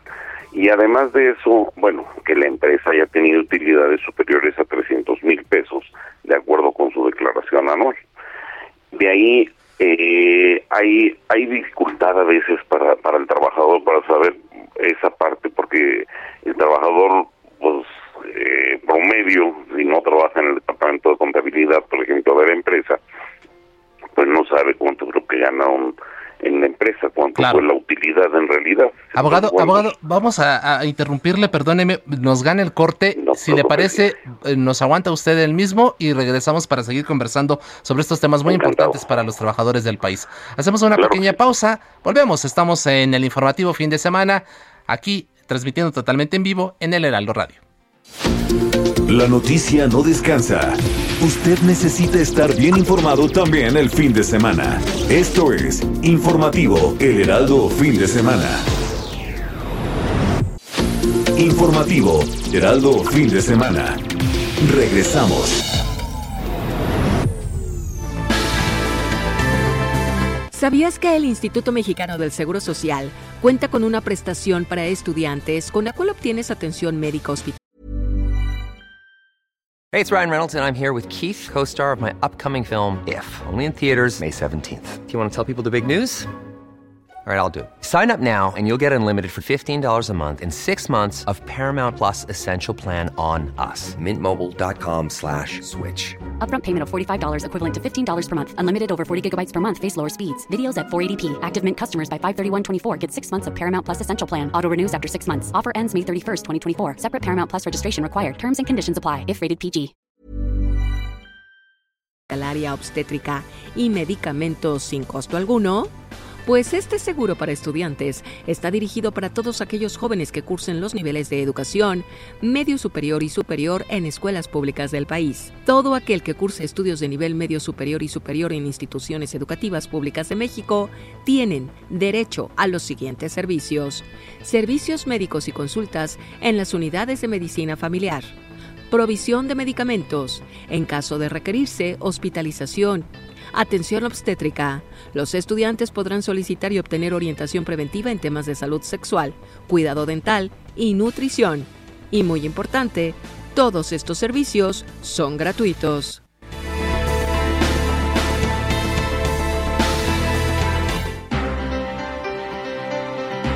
Son las 8 de la mañana con 31 minutos. Continuamos aquí en el informativo el Heraldo de México fin de semana y estamos conversando con el abogado Juan Carlos Cárdenas, quien nos tiene siempre información muy relevante para usted. Haga contacto con nosotros, recuerde nuestro número de WhatsApp 55 91 63 51 19, se lo reitero, 55 91 63 51 19. Háganos llegar ahí sus comentarios y también en, por medio de las redes sociales. En Twitter estamos en arroba isrobles, arroba Heraldo de México, así que háganos llegar ahí sus comentarios porque estamos hablando de un tema muy importante que tiene que ver con el reparto de utilidades. Abogado Cárdenas, nos comentaba usted, para que un trabajador pueda tener acceso a este beneficio, en primero, la empresa tiene eh, por lo menos, eh, tiene que, el trabajador tiene que haber trabajado por lo menos 60 días en la misma para poder acceder al reparto de utilidades. La empresa tiene que tener un año de haber sido creada y haber generado eh, ganancias por 300 mil pesos en el ejercicio fiscal previo. Ah, estamos en lo cierto, abogado ah, Cárdenas. así, así es, Isaías. 300 mil pesos o más, ¿no? De ahí para arriba. Exacto. Ahora bien, ¿cuánto se les tiene que repartir? Bueno, en la, Ley Federal del Trabajo marca como que una lista de, de, diversos, eh, de diversas actividades. Entonces dice, tienen que repartirse aproximadamente entre el 5% y el 10% de esas ganancias entre los trabajadores, se reparten. Ahora, hay otra forma también de computarlas. Eh, por ejemplo, que habla de, ah, y hay un tope, hay un tope máximo, que no puede pasar de tres meses de salario también. Si, si hubo mayores ganancias en la empresa, bueno, no les pueden pagar más de tres meses de salario, o en su caso, el promedio de lo que han recibido en los últimos tres años los, los trabajadores, eh, lo que sea más benéfico para, para el trabajador a veces no les pagan el reparto de utilidades. ¿Por qué? Porque las empresas también o, salieron eh, tablas en, en, sus en sus negocios o no o no tuvieron ganancias o tuvieron pérdidas. Entonces hay hay veces que el trabajador dice bueno pues qué pasó ¿Por qué no dieron utilidades este año porque la propia empresa no tuvo utilidades. La fecha máxima para pagarles la, el reparto de utilidades a los trabajadores es el día 30 de mayo cuando trabajan para una empresa, para una sociedad, el, eh, cuando trabajan para un patrón particular, tienen hasta el día 29 de junio para entregarle su reparto de utilidades. Eh, esas son como las, las condiciones básicas. Está bien que lo pidan, si no, si no se las pagan y si, y si ellos saben que si tuvieron los ingresos necesarios en las empresas, pueden acudir a la Profedet o a la Procuraduría de la Defensa del Trabajo local y allí hacer su denuncia o pedir que se les llame también a, las personas eh, para las que laboran, para la parte patronal, para que entonces vengan y expliquen por qué no pagaron y lleven a cabo los pagos. Eso es lo que tienen que hacer, Isaías, en, en, en esos casos. Ahora, cuando hablamos de, de trabajo, siempre tenemos que tocar el, el tema o el tópico de despido injustificado. Es muy largo el, el tema, quizá ahora que volvamos a hablar de, de, eh, de temas legales, toquemos lo que nos falta el día de hoy. Pero bueno, cuando menos hay que tener en cuenta que el trabajador, cualquier trabajador que empiece a trabajar en una empresa y que no sea un trabajador por tiempo determinado, es decir, que no haya sido contratado por un contrato por tres meses, por seis meses o por obra determinada, o sea, que no haya sido contratado específicamente de esa manera, cuando te contratan para una empresa y no es de esta manera, si no es por tiempo determinado o por obra determinada, entonces estás contratado por un lapso indeterminado, o sea, no hay una terminación de, de, la prestación del servicio. Y entonces, cuando te llegan a despedir y no existe una causa para ello, entonces hablamos de un despido injustificado. ¿Cuáles son las causas para, para despedirte? Bueno, son muchas y también la señala la Ley Federal del Trabajo. Y habla de que cuando no, no eres honrado en el trabajo, por ejemplo, se roban el dinero de, de la caja del, del, del, cajero, por ejemplo, si está trabajando y se roba dinero. Eh, cuando no eres, eh, dice, cuando no tiene probidad o, o cuando no muestra respeto para el patrón cuando no eh, eh cuando no vas a trabajar o cuando faltas a trabajar más de tres días en un mes en, en, en tu, centro laboral no te presentaste, entonces bueno, sin causa justificada también, no estuviste enfermo ni nada, entonces también hay justificación para que te despidan. Hay muchas, muchas causales, no si, si, te, si te encuentran durmiendo en el trabajo, naturalmente, o sea, por no, por no llevar a cabo las relaciones laborales de acuerdo con lo que dice tu contrato laboral, o sea, por no hacer lo que se te ordenó, bueno, pues también pierdes ahí la, el, el derecho a, a tener un, un despido justificado. La diferencia entre tener un despido justificado e injustificado es cuando hay un despido injustificado, Isaías, te, te despiden, pero te tienen que pagar una indemnización constitucional. Eso que, que implica que te tienen que pagar tres meses de sueldo. Porque al pagarte tres meses de sueldo, el, la ley federal de trabajo prevé de alguna forma que tú como trabajador vas a tener cuando menos cubierta tu familia por tres meses. Durante ese tiempo vas a conseguir otro trabajo y vuelves a emplearte. Entonces, esa era como la función que tenía eh, el legislador, tenía en mente que eso fuera lo que estuviera cubierto para que la gente cuando fuera despedida tuviera pues ese lapso de tiempo cubierto con dinero, ¿no? Incluso en esto me Seguro Social le sigue cubriendo después de que saliste de, de, del trabajo durante un buen tiempo para que con esto tú nunca quedes desprotegido, ¿no? La idea es esa.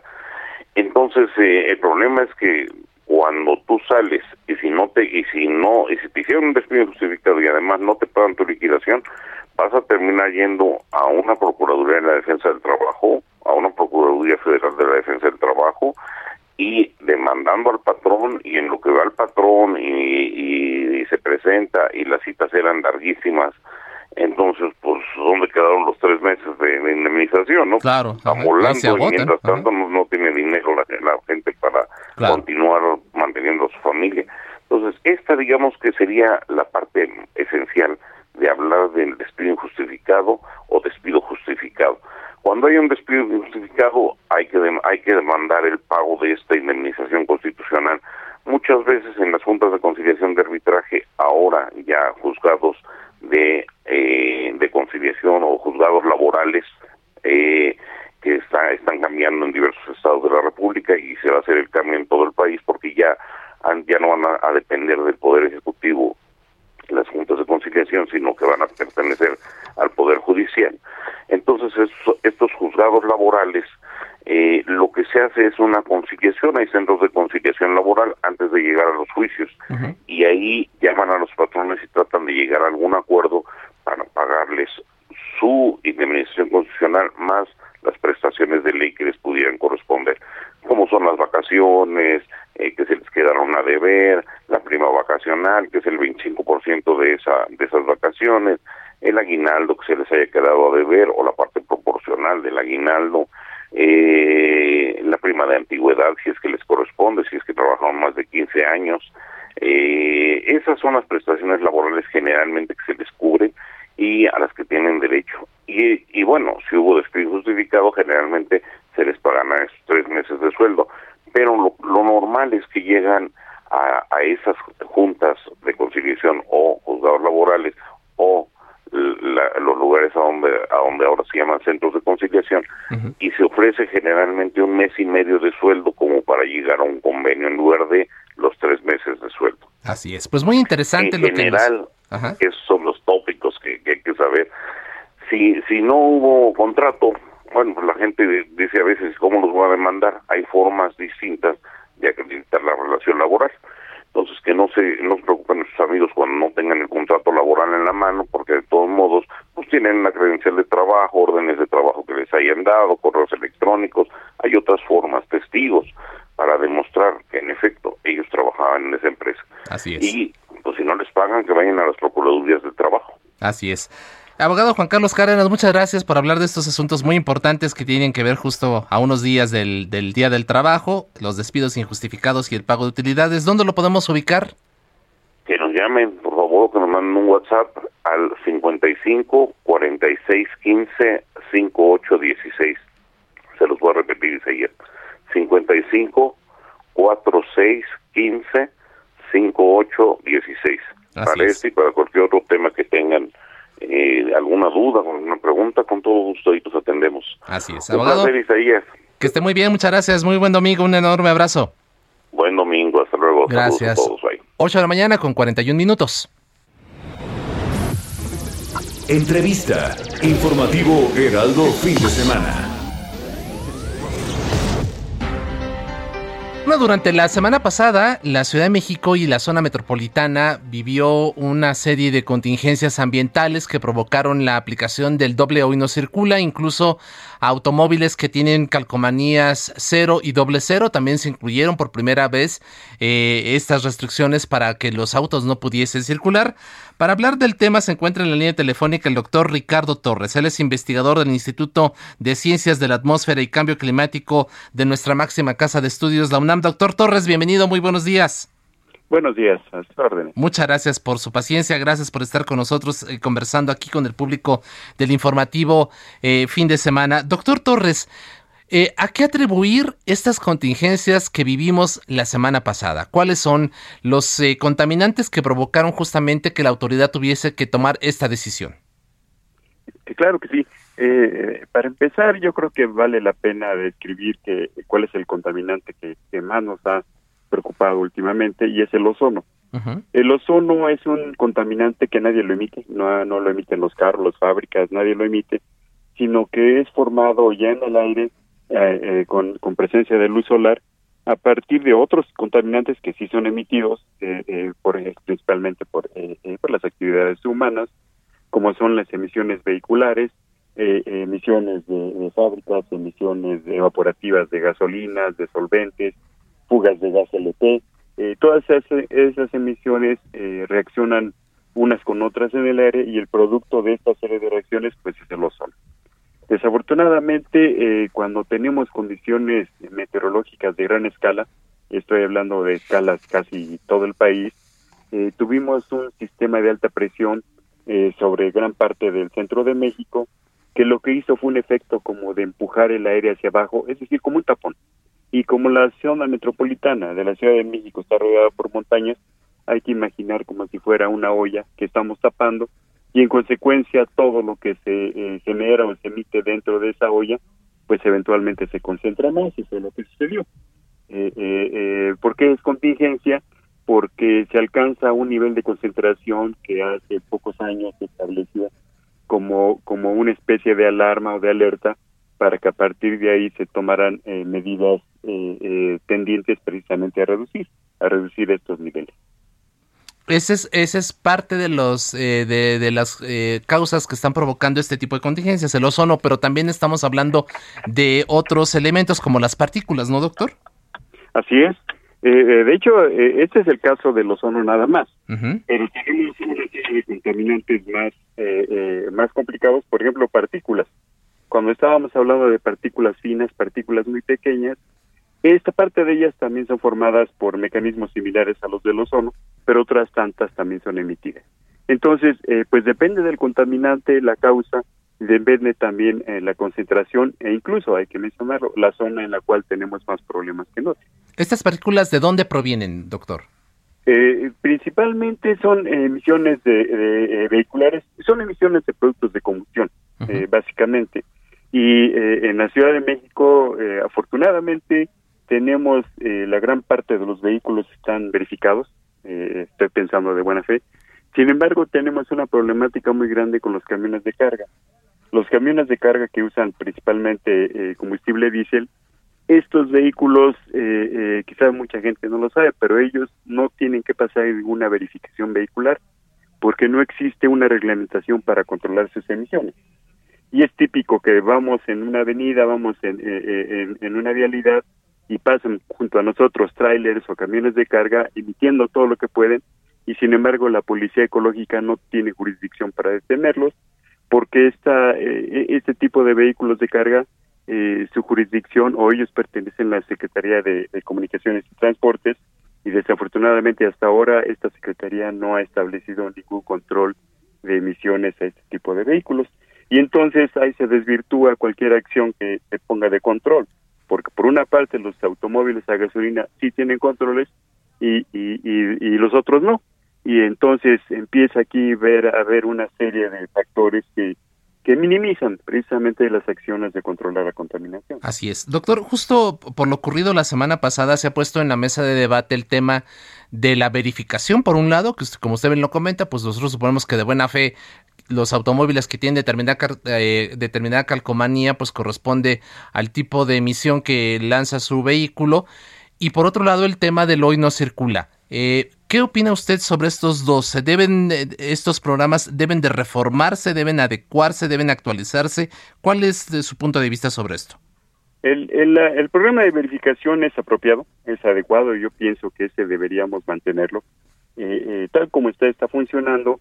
Eh, obviamente que tenemos el problema en la ciudad que hay vehículos de con placas de otros estados donde no se les requiere la verificación. Habrá que adecuar esta situación, porque sí es cierto, ¿no? Traen placa de otro estado, no vienen verificados, pero... ¿Contaminan acá? contaminan acá. ese es uno de los problemas. El otro es el que acabo de mencionar, que la Secretaría de Comunicación y Transportes realmente tome eh, este asunto eh, eh, con seriedad y, y, aplique ya unos reglamentos para evitar estas emisiones. El, el, el principal alegato en contra es que como esto es federal, aplicaría para todo el país. Y yo creo que todavía no se quieren mover a, a, esta, ese nivel? a esta situación, ¿no? A alcanzar todo el país. Y en cuanto al hoy no circula, eh, químicamente, hablando de química atmosférica, el, hoy no circula no tiene un gran impacto en reducir la contaminación, principalmente por ozono. ¿Por qué razón? Porque eh, por, por la situación geográfica de, la ciudad, a más de 2.000 metros eh, sobre el nivel del mar, cerca del trópico, una radiación solar muy intensa, resulta que eh, eh, los automóviles, lo, el principal contaminante precursor de ozono que emiten es una familia que se llaman óxidos de nitrógeno. Estos son precursores de, ozono. Si reducimos una gran cantidad de, vehículos, se reduce, pues, se puede decir aproximadamente la misma proporción eh, de, estos, de estos contaminantes. Pero la otra parte de los contaminantes que producen ozono, que se llaman orgánicos volátiles, estos no se reducen en la misma proporción. Es más, eh, pueden continuar en el mismo nivel casi después que todos los días se emiten. Y entonces eh, podríamos reducir más de la mitad de los vehículos y seguiríamos teniendo problemas de ozono, como pasó ahora con la con la con el COVID. Eh, nosotros demostramos que aún con la reducción vehicular que se tenía durante COVID, los niveles de ozono prácticamente permanecieron, incluso llegaron a subir un poquito más del promedio típico. Entonces, químicamente el hoy no circula eh, no tiene gran impacto en reducir los niveles de ozono porque es un problema muchas veces de tipo eh, eh, por afectación meteorológica. ¿Qué recomendación haría usted finalmente, doctor, para concluir esta entrevista a las autoridades para poder hacer frente a esta crisis ambiental que estamos viviendo? Pues tiene que ella tomar más control en, en estas fuentes de los orgánicos volátiles como son millones de fugas que se tienen en los tanques de gas LP, eh, eh, las evaporaciones que tienen sin control de muchas gasolineras, eh, el control más a fondo del uso de solventes, en fin, todo lo que tenga que ver con la emisión de estos orgánicos volátiles debe ser controlado, pero no se ha centrado hacia los automóviles y por ahí, químicamente, por ahí no es la solución. Entonces, eh, eh, hemos estado insistiendo en este sentido, porque incluso hasta la gasolina tiene su problema. Aquí en México, por alguna razón que no, han sido, no ha sido explicada del todo, se siguen utilizando aditivos oxigenados en las gasolinas. Estos, muchos de ellos están prohibidos en el mundo, y sin embargo aquí en México los seguimos adicionando, y resulta que estos aditivos lo que hacen es que se generan en la combustión otros compuestos que promueven eh, eh, la formación de ozono, pero en forma casi inmediata. Entonces, hay cosas, falta mucho por hacer y eh, pues esperemos que en algún día nos hagan caso, ¿verdad? antes de que el destino nos alcance. Doctor Ricardo Torres, investigador del Instituto de Ciencias de la Atmósfera y Cambio Climático de la UNAM, muchas gracias por estar con nosotros esta mañana. Muy buenos días. Buenos días y gracias. Gracias. 851. Eduardo Marín y el séptimo arte.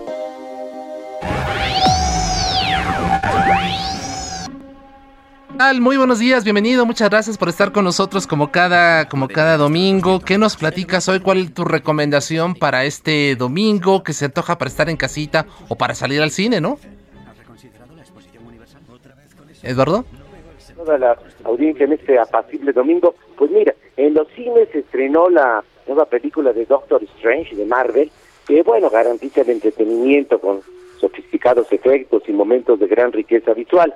Y bueno, pero por otro lado, para los que quieran quedarse en casa, en streaming, ver alguna película, en medio, pues les vamos a recomendar eh, una película eh, que francesa que está por, perdida por ahí en medio de la enorme oferta disponible que encontramos en streaming, eh, que es eh, Eiffel, sí, así se llama, Eiffel, disponible en Amazon Prime Video, que es un relato, Isaías, sobre el ingeniero francés Gustave Eiffel y su obsesión por construir, por hacer realidad su magna obra, que parecía entonces una verdadera locura, la torre que llevaría su nombre, la Torre Eiffel, ahora todo un ícono mundial, que fue construida para la Feria Mundial de la capital francesa en 1889. Y bueno, la película es una crónica de los problemas del rechazo popular y de algunos altos funcionarios del gobierno francés que provocó este proyecto, pero también es un eficaz relato individual sobre este extraordinario personaje que fue famoso también por sus puentes, sobre su vida, sus amoríos y su relación con una mujer de su misterioso pasado. Eh, la película siempre mantiene su interés, el relato es certero, es, es un valioso testimonio individual y social del contexto de la época. Y en verdad, pues, eh, vale la pena esta película que, repito, pues en medio del enorme menú que tenemos en streaming, pasa por ahí desapercibida, eh, pero realmente es una película muy recomendable como relato biográfico, pero sobre todo como una crónica de una de las mayores hazañas arquitectónicas de la historia de la humanidad. Es la película, pues, Eiffel, que, repito, está, la podemos ver en Amazon Prime Video. Así es, además, Eduardo, pues quién iba a pensar, ¿no? Que en su momento este proyecto causó el rechazo popular y hoy pues la Torre Eiffel es un ícono, no solamente para la capital parisina, es uno de los monumentos más visitados en todo el planeta, sino pues un, un símbolo, ¿no? De, de, de, de la humanidad misma, ¿no? No, por supuesto, y además, bueno, eh, fue construida en 1889, o sea, es, eh, y en verdad que fue una de las más grandes hazañas y toda la eh, eh, este contexto es lo que nos transmite la película nos la relata ahí eh, se ve siempre con interés vale realmente eh, la pena en todos los sentidos es una buena opción y sé que está en Amazon Así en Amazon Prime Video. Muchas gracias, Eduardo, eh, por tus recomendaciones. Por supuesto, vamos a echarle un ojito ahí a Eiffel.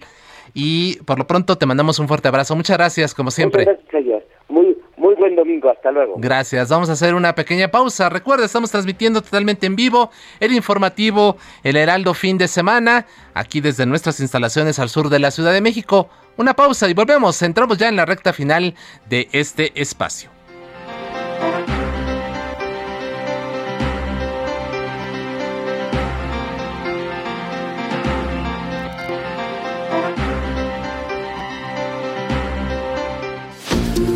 La noticia no descansa. Usted necesita estar bien informado también el fin de semana. Esto es Informativo El Heraldo Fin de Semana.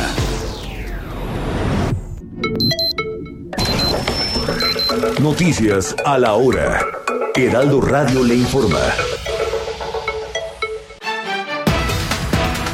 9 de la mañana en punto llegó el presidente de México, Andrés Manuel López Obrador, a Cuba, esto como parte de una gira que lo llevó a Guatemala, El Salvador, Honduras y Belice para tratar el tema migratorio y reforzar los nexos políticos con la isla. En entrevista para el informativo fin de semana, el doctor Ricardo Torres, investigador del Instituto de Ciencias de la Atmósfera y Cambio Climático de la UNAM, habló de las contingencias ambientales por ozono. El hoy no circula, eh, no tiene gran impacto en reducir los niveles de ozono porque es un problema muchas veces de tipo por afectación meteorológica. Tiene que ella tomar más control en, estas fuentes de los orgánicos volátiles, como son millones de fugas que se tienen en los tanques de gas LP, las evaporaciones que se tienen sin control de muchas gasolineras, el control más a fondo del uso de solventes, en fin, todo lo que tenga que ver con la emisión de estos orgánicos volátiles debe ser controlado. En sesión del Instituto Estatal Electoral se anunció la convocatoria Pregúntale a las candidatas, que en esta ocasión dirigida específicamente a organizaciones civiles y universidades para que envíen cuestionamientos de manera previa al segundo debate oficial y se llevará a cabo el 24 de mayo. Las preguntas serán formuladas ese día en un ejercicio de contraste de ideas y propuestas.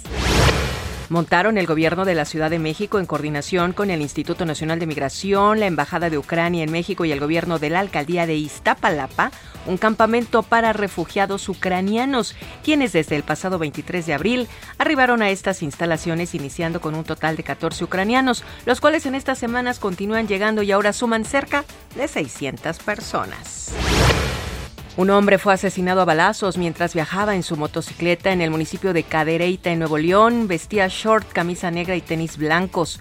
Los testigos detallaron que hombres con armas de fuego dispararon contra él en diversas ocasiones. Y bueno, pues cambiando de tema, algo más amable, la exposición de la Gran Fuerza de México vuelve a la estación Buenavista en la capital del país. Helicópteros, jeeps, perritos, soldados, que son muy lindos, ¿no, Isa? Sí, allí en Buenavista. soldados en Buenavista. Están ya en esta expo, además habrá programas sociales, actividades culturales, educativas, así como paracaidismo militar, fuerzas especiales, educación militar, el domo histórico militar, la librería de la Sedena. ¡Qué interesante! Así es. Qué interesante. Yo tengo un tío militar y todo eso es maravilloso. Así es, entonces está, eh, es, abierto al público. Ah, entrada libre, empezó, digo, empezó el viernes 6 de mayo, culmina el 28 de mayo, entonces pues tenemos un horario de las 9 de la mañana a las 20 horas. Así que si usted no tiene nada que hacer y quiere darse una vuelta, hay una magnífica opción. Magnífica, gratuita y los niños les va a encantar. Así es. Muy bien. Bueno, pues en el orbe envían los reyes de España un mensaje de tristeza y consternación y profundo pesar al presidente de Cuba, Arturo Díaz Canel, con motivo de la tragedia por una exposición en el Hotel Saratoga de La Habana, en donde murieron, como le hemos estado informando, al menos 27 personas, 19 están desaparecidas y hay 81 heridos. 50 mujeres, ancianos y niños que se encontraban en la acería de Azovstal, esto es en Mariupol, fueron desalojados este sábado. Así lo anunció la viceprimera ministra de Ucrania, Irina Bereshuk. Usted es la culpable de todas mis angustias y todos mis quebrantos. Usted llenó mi vida. El rey del bolero, Isa.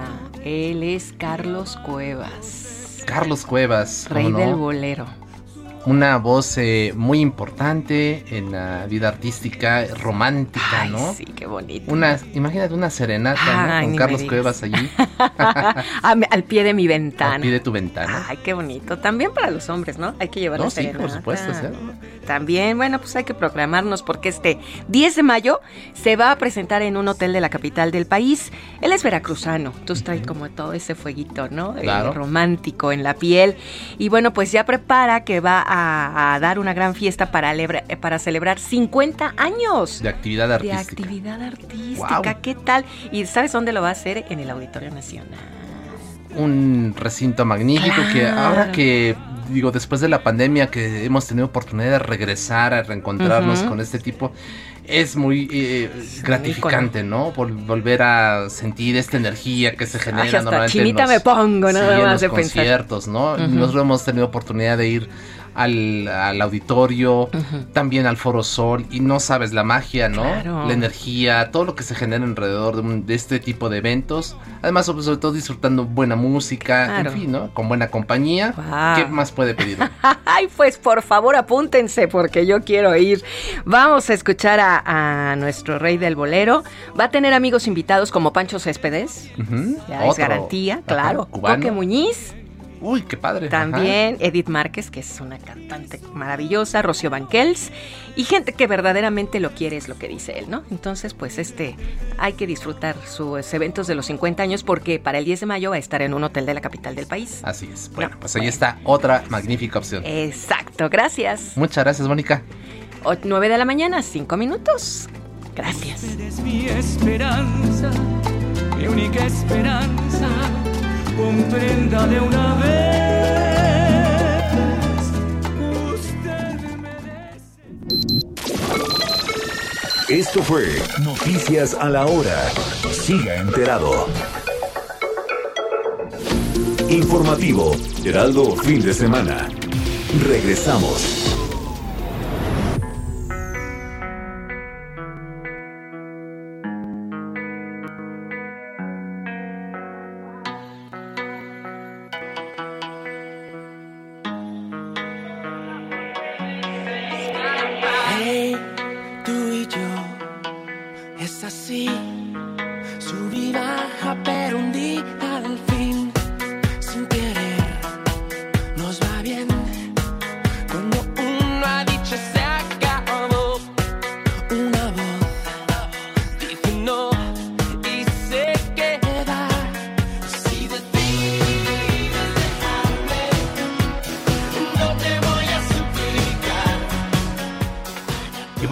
Estamos celebrando, además del de Marta Sánchez, otro cumpleaños, Héctor.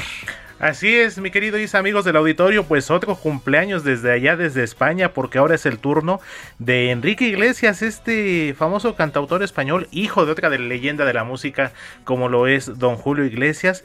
Hoy está cumpliendo 47 eh, años, eh, Isa, amigos del auditorio, nacido en Madrid también, el 8 de mayo de 1970 está nada más ni nada menos que cumplido 47 años y precisamente por eso lo estamos eh, recordando con uno de sus temas también más famosos, esto que se llama Escapar, que forma parte de su disco titulado Escape, lanzado en 2001.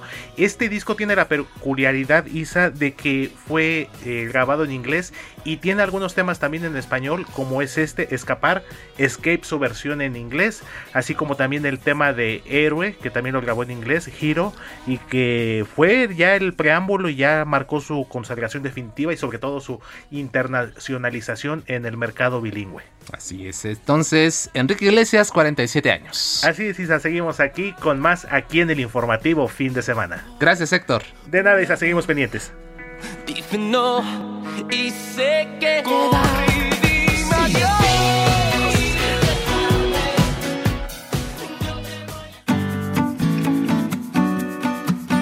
Escríbanos o mándenos un mensaje de voz al WhatsApp del informativo fin de semana 5591 63 5119.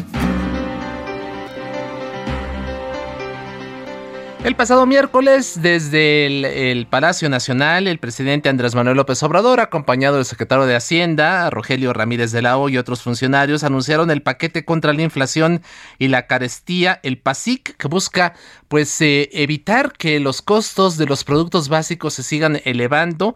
Eh, hay que recordar que la inflación en nuestro país ha alcanzado niveles del 7.72% anualizados, una cifra que pues está mermando los ingresos de las clases trabajadoras y en general de la población. Pero para hablar justamente de cómo se encuentra el costo de la canasta básica, está en la línea telefónica Juan Carlos Zanaya. Él es eh, director general del Grupo Consultor de Mercados Agrícolas. Juan Carlos, ¿qué tal? Bienvenido, muy buenos días. Gracias por estar esta mañana de domingo con el público del Heraldo Radio. Buenos días y gracias por invitarme a tu programa y pues hablar un tema que, que interesa a todas las familias mexicanas, que es el tema de los precios de la canasta básica, que como tú señalas, el 7.72-74 pues es de los más altos de los últimos 21 años. 21 años, estamos estableciendo récords desgraciadamente en, en, los costos. Eh, ustedes de manera cotidiana, allí en, eh, precisamente en esta organización que tú eh, diriges, el Grupo Consultor de Mercados Agrícolas, elaboran un indicador de precios de la canasta básica. ¿Qué nos reporta sobre lo más reciente que han tenido en información respecto justamente a este indicador, Juan Carlos? Mira, al mes de abril, este, el cierre, vimos que la canasta básica contra el cierre de marzo disminuyó del 13.1 al 13.4 y lo vemos en el sector pecuario que sigue creciendo, bueno, que sigue alto 9.1, granos y abarrotes 5.8, frutas que son las más volátiles siguen con un incremento del 18.9 y hortalizas con el 16%.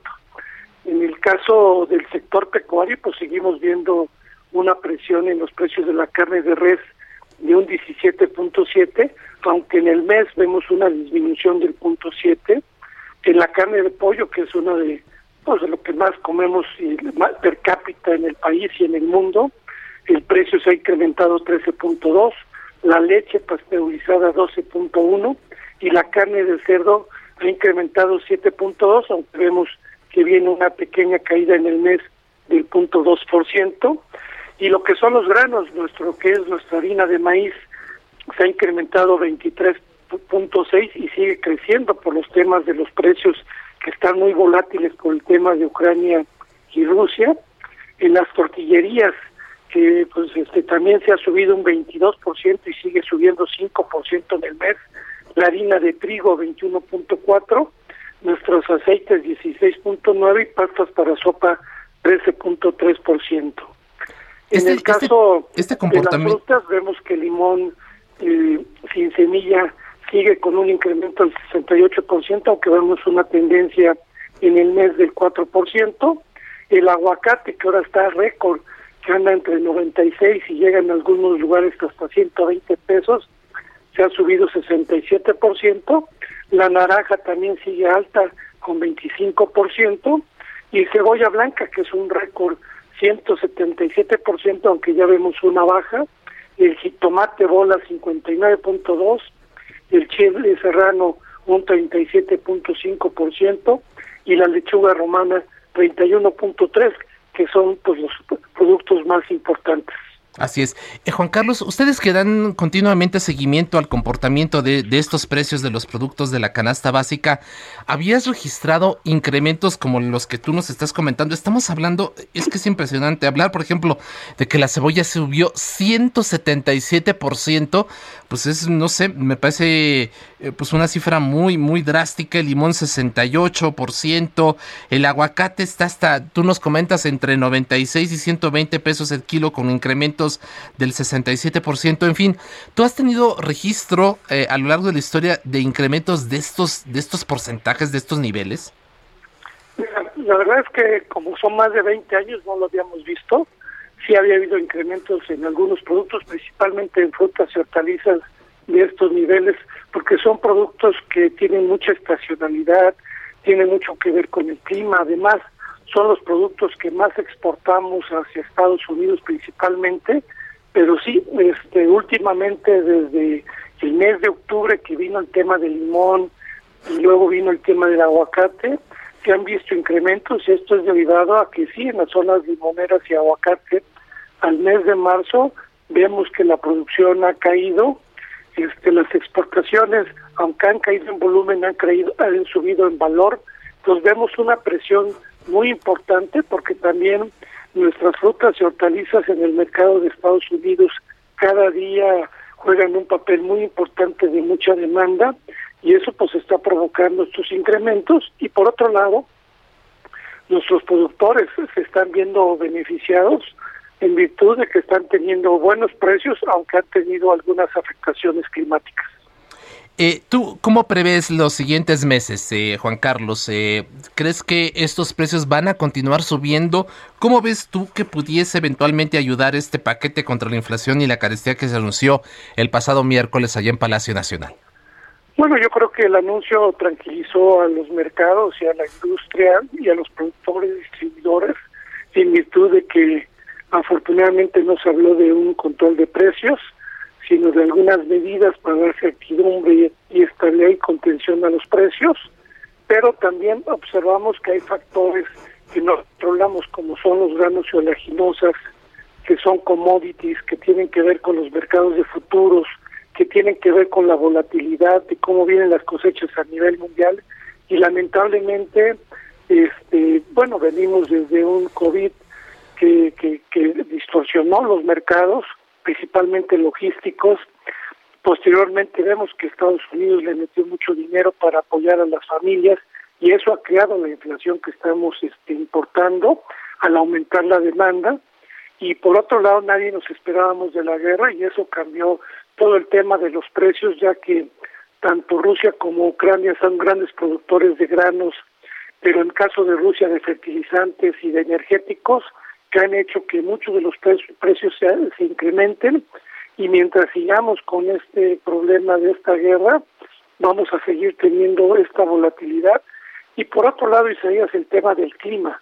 Ahorita mucho lo que están marcando que los precios sigan altos y con alta volatilidad es que el clima no está favoreciendo la, la siembra en Estados Unidos, que es el mayor productor de granos, y en el caso de México, Seguimos preocupados porque en muchas zonas falta que llueva, ya que tenemos más del 50% de los municipios en sequía extrema y eso hace que se muevan los mercados del exterior. Y en el interior pues vemos que en el tema de frutas y hortalizas que somos una potencia está muy derivado de la oferta y la demanda y la verdad no vemos en el corto plazo que esto sea, tenemos que estar muy en la expectativa y creo que el gobierno al tomar 24 productos que puede ser o no cuestionable, creo que eso se va a estar revisando cada día con las cadenas productivas para ver de qué manera contener y estabilizar dentro de lo posible los precios.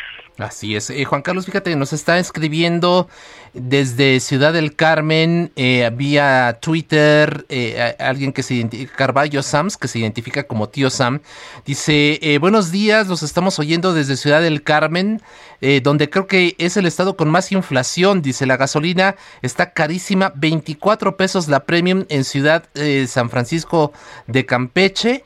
Dice, ojalá que la gobernadora Laida Sansores ya hable con gasolineros para homologar eh, los precios de la gasolina más barata, que, se, que está más barata en estados vecinos como Tabasco y Yucatán. Ahí está este comentario que nos está ofreciendo vía Twitter este Radio Escucha. Y, y en ese sentido, Juan Carlos, pues sí se han establecido, eh, se han eliminado, ¿no? Los el IEPS, el impuesto especial sobre producción y servicios para tratar de contener que eh, los precios de las gasolinas y el diésel sigan creciendo, pero sin embargo, pues eh, vemos este caso como el de el de Ciudad, del de Ciudad del Carmen, en donde desgraciadamente esto no ha tenido mucho efecto, Juan Carlos, y también por los precios de los combustibles impactan directamente en los artículos de la canasta básica, ¿no? Sí, desde luego, y por eso dentro de una de las primeras medidas del gobierno es la estabilización de los precios de la gasolina, diésel, KCLP y la electricidad, y yo creo que pues sí tienen que hacer algún análisis allá en Campeche, porque mucho el compromiso de este programa de antiinflacionario que se anunció el miércoles, una de las medidas es la estabilización de los precios, ya que impactan la logística desde las zonas productoras hacia las zonas consumidoras, y eso pues es muy importante estar cuidando porque eso también es un factor de incremento en los precios. Así es. Juan Carlos Anaya, ¿dónde podemos eh, dar seguimiento a todos estos estudios que ustedes realizan cotidianamente ahí en el Grupo Consultor de Mercados Agrícolas? Mira, ya lo tenemos en www.gcma, Grupo Consultor de Mercados Agrícolas.com, y ahí van a encontrar información muy importante de todo lo que está sucediendo en el sector agropecuario y agroalimentario. Y también tenemos un cintillo de cómo están los precios para que las familias y todo pues vean alternativas de qué productos comprar que está subiendo y puedan tomar sus mejores decisiones. Así es, Juan Carlos Anaya, muchísimas gracias, muy buenos días y bueno, estaremos consultándote de manera recurrente para ver si este paquete contra la inflación y la carestía está teniendo efecto en el costo de los productos básicos. Muchas gracias por lo pronto, feliz domingo, un enorme abrazo. Gracias, seis buenos días a todos. Gracias. 9 con 19. Informativo El Heraldo fin de semana con Sofía García y Alejandro Sánchez. Síganos.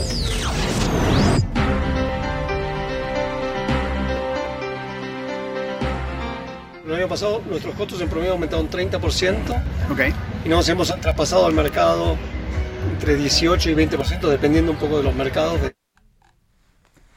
Y bueno, pues hablando precisamente del incremento de precios que, que, ya comentábamos con Juan Carlos Anaya, director general del Grupo Consultor de Mercados Agrícolas, pues no solamente los alimentos básicos que consumimos diariamente tienen este, este comportamiento. Establecemos contacto con José Manuel Arteaga, el editor de la sección Mercados aquí en el Heraldo de México. Estimado José Manuel, ¿qué tal? Bienvenido, muy buenos días. José Hola Isaías, ¿cómo estás? Muy buenos días, saludos tía a nuestro auditorio. Muchas gracias. Oye, pues también eh, tenemos este fenómeno en los alimentos eh, para mascotas, ¿no? Sí, en efecto, como lo comentabas, nos eh, por ahí Carlos Romano, quien es, déjame te comento cómo ha estado más o menos el panorama, ha estado hacia el alza. Carlos Romano, él es presidente para Latinoamérica y el Caribe de Nestlé Purina Petcar, una empresa, Isaías, que factura un billón de dólares americanos al año en Latinoamérica. Y bueno, él dice que el año pasado eh, los costos de su empresa se incrementaron 30%. Y bueno, tuvieron que traspasar al mercado aproximadamente entre 18 y 20, y 20%, es decir, al consumidor final un, un incremento de hasta 20% en lo que son sus productos. Eh, déjame, esa es la voz por el lado del sector empresarial, digamos, grande. Uh -huh. Veamos la de un pequeño empresario que se dedica al negocio de cuidado de mascotas. Vamos a escuchar a Adrián Díaz, él es dueño del negocio Cachorros Limpios, ubicado en la colonia Insurgentes Cuiculco, y bueno, él habla del aumento de los precios para las comidas de mascota en los últimos dos años, Isaías. Yo calculo que entre 25 y 30% desde el 2020 para acá el precio de, del alimento, sobre todo el premio, es el que se ha, se ha visto con incrementos considerables. Estoy hablando de marcas de Nupec, Diamond, Proplan, este, Full Trust, todos esos alimentos que al final del día pues son de mejor calidad. Isaías Carlos Romano de Nestlé, bueno, dice que subieron mucho los costos de los productos por el tema de la inflación internacional que ha pegado a, todo, a todos los países, el aumento del maíz y la soya y una situación que se ha recrudecido es la invasión de Rusia a Ucrania, eh, principales países productores de maíz, de trigo, de cereales, de girasol. Y déjame te digo, comenta lo siguiente que ha sido también parte importante de por qué se han incrementado los costos en los alimentos. Pues ha habido un altísimo aumento de costos en todo lo que es la logística internacional. O sea, ya habrán visto que hay, nada, está, este, nada, el cuello de botella es, digamos, muchos barcos, digamos, no alcanzan los barcos, hay barcos parados porque se han bloqueado puertos en distintos lados, entonces no hay suficientes contenedores para mover el producto internacional y los valores de los contenedores se han quintuplicado más o menos. O sea, lo que un flete antes salía a 2 mil dólares hoy vale de 10 mil dólares y todo eso se ve en alimentos para mascotas, pero seguramente lo ves en, todos los productos. Pues, ¿Y a dónde nos lleva todo? ¿Y a dónde nos lleva toda esta situación, Isaías? Bueno, a encontrar productos más caros. Por ejemplo, Adrián Arias, quien es nuestro microempresario, nos comentaba cómo se ha elevado el costo del producto. Un NUPEC para, para adulto eh, de 20 kilos, ese, ese NUPEC hace, 20, hace dos años te podía costar entre 650 y 700 pesos. Hoy está aproximadamente entre 1100 y 1200. En efecto, Isaías, pues eh, es parte de esta información, pues surge de esta duda, ¿no? Por ejemplo, yo, eh, que tengo animales, hace un año compraba el costal de 22 kilos de ganador, la comida para perros, cerca de 700 pesos. Hoy, en la actualidad, estamos pagando mil pesos por la misma, el mismo alimento, es decir, un, un, incremento considerable, un efecto inflacionario, y bueno, como lo comenta Adrián Arias, lo que se observa es que el volumen de ventas, dice, el, el volumen de ventas de alimentos premium ha bajado entre 10 y 15%. Muchos clientes lo que están haciendo es sustituir los alimentos, eh, el, el, el croquetas, por ejemplo, por lo general, con alimentos alternativos que consultan con sus veterinarios, principalmente verduras, eh, Isaías. Y un tipo interesante, bueno, de acuerdo con Romano, eh, quien es de la empresa eh, Nestlé, él dice que hay tres factores importantes que se ha visto. Actualmente la población de mascotas tenía un crecimiento normal anual de 1%. Con el tema de la pandemia, el aumento de perros se incrementó 5%. El aumento de gastos se elevó 10%. Lo José que Manuel, es que mucho... Vamos a, interrumpirte un minuto, vamos a hacer una pausa y regresamos contigo, ¿te parece? ¿Nos aguantas? Claro que sí, aquí aguantamos. Muchas gracias. Eh, volvemos con nuestro colega José Manuel Arteaga, editor de Mercados. La noticia no descansa. Usted necesita estar bien informado también el fin de semana. Esto es Informativo El Heraldo Fin de Semana. Informativo Heraldo Fin de Semana. Regresamos.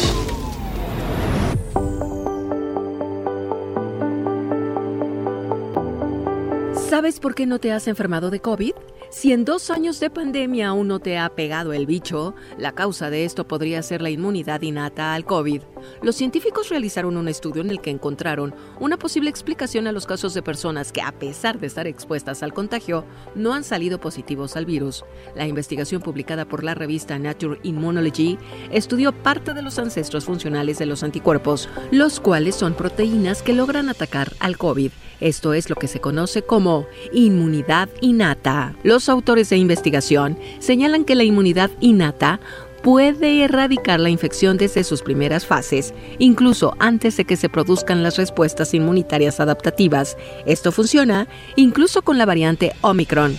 Sin embargo, así como la inmunidad innata podría ser tu mejor aliado contra COVID, también podría convertirse en el peor enemigo. El estudio señala que en casos graves, la activación descontrolada de inmunidad innata puede desencadenar respuestas de hiperinflamación que afectan los pulmones y vasos sanguíneos, contribuyendo a desarrollar dificultad respiratoria, aguda, shock y falla multiorgánica.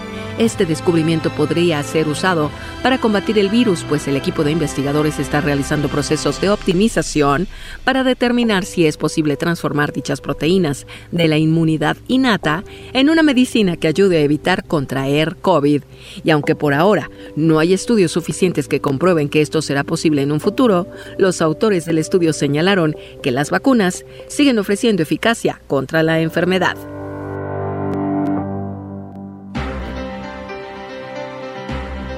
9 de la mañana con 31 minutos. Continuamos aquí en el informativo fin de semana del Heraldo Radio. A nombre de Sofía García y Alejandro Sánchez, les saludo esta mañana a su servidor Isaías Robles y conversábamos hace unos minutos, discúlpame, José Manuel Arteaga, editor de la sección Mercados del Heraldo de México. Tuvimos que irnos al corte, pero nos comentabas justamente tanto el incremento en el precio de los productos para mascotas, de los alimentos para las mascotas, pero también esto eh, se debe y nos daba cifras sobre cómo ha aumentado, ¿no? La cantidad de mascotas que tenemos, por lo menos aquí en la Ciudad de México, ¿no?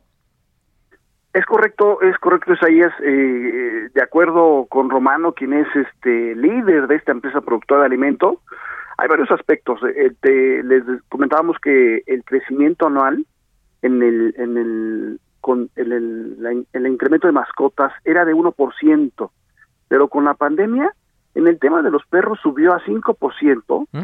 En el tema de los gatos se elevó a 10%, esto ha hecho que pues cada vez más gente tenga en su casa eh, eh, animales domésticos. Y bueno, eh, uno de los puntos es que muchos muchos solteros pues, buscaron compañías que, estuvieran con ellos en esta época de pandemia. Otro aspecto es que pues en Latinoamérica todavía digamos que todavía no se está a niveles de Estados Unidos, por ejemplo, él nos decía que en el caso latinoamericano está como al 50% de lo que es actualmente Estados Unidos en el uso de mascotas. Y otro aspecto importante es que eh, estas personas ya están dando una mayor prioridad al valor nutricional de sus de los alimentos para los perros. Esto pues ha hecho que todo todo se se conjunte y vaya hacia arriba. Pero veamos si quieres lo que representa para Nestlé el tema del negocio de las mascotas. Vamos a escuchar a Carlos Romano. Somos más o menos entre el 13 y el 15% de lo que vende Nestlé en Latinoamérica. para que tengan una idea de...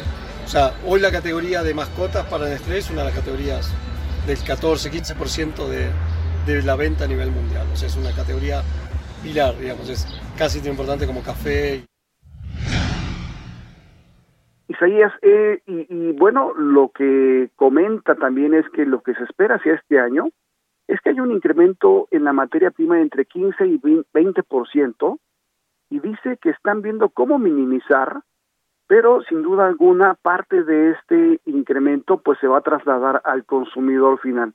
Y aquí parte de lo que decía nuestro microempresario Adrián Díaz, que bueno, los, los consumidores pues le están bajando un poco al, al consumo de, de las croquetas y de los sobres y de los alimentos para el perro y lo están alternando con, eh, digamos, alimento alternativo, que en muchos de los casos son verduras que se les dan a los animales con la finalidad, pues, de apoyar el bolsillo mexicano eh, en esta situación que, pues, son incrementos importantes los que se han visto en materia del alimento para los perros. Y pues por ahí va el panorama, Isaías, este mercado que es, es bullante en México, que va hacia arriba, y que bueno, también le ha pegado a la inflación, Isaías. Así es, y como tú lo comentas, pues simplemente esta cifra, ¿no, eh, José Manuel? Eh, este empresario, este de, representante de Nestlé habla de que el, el sector mascotas representa el entre el 14 y el 15% de las ventas totales. Eso pues nos habla, ¿no? De, de la importancia que está teniendo justamente el mercado de las mascotas a nivel mundial. Es correcto, un, un mercado eh, pujante, eh, un mercado que es muy importante, por ejemplo, para este tipo de empresas, que 14-15% pues es un nivel de facturación interesante a nivel mundial, ¿no? Entonces, pues es todo un, todo un conjunto que se ha aglutinado, el tema de la inflación mundial, el tema de pues que cada vez la gente pues está buscando darle valor nutricional a sus a sus a sus, a sus animales y pues por ahí va el panorama de esta información que hicimos presentar al auditorio de cómo también la inflación le pega a un a un producto que ya es sensible entre muchos mexicanos, ¿eh? Muchos mexicanos ya también tienen bastantes mascotas, ¿no? Así es, José Manuel, muchas gracias como siempre y todo esto lo podemos leer en las páginas de El Heraldo de México en su edición impresa y también, por supuesto, en web. Gracias como siempre. Isaías, un placer saludarte a ti y a la Victoria. Muy buenos días. Un enorme abrazo, 9 con 36.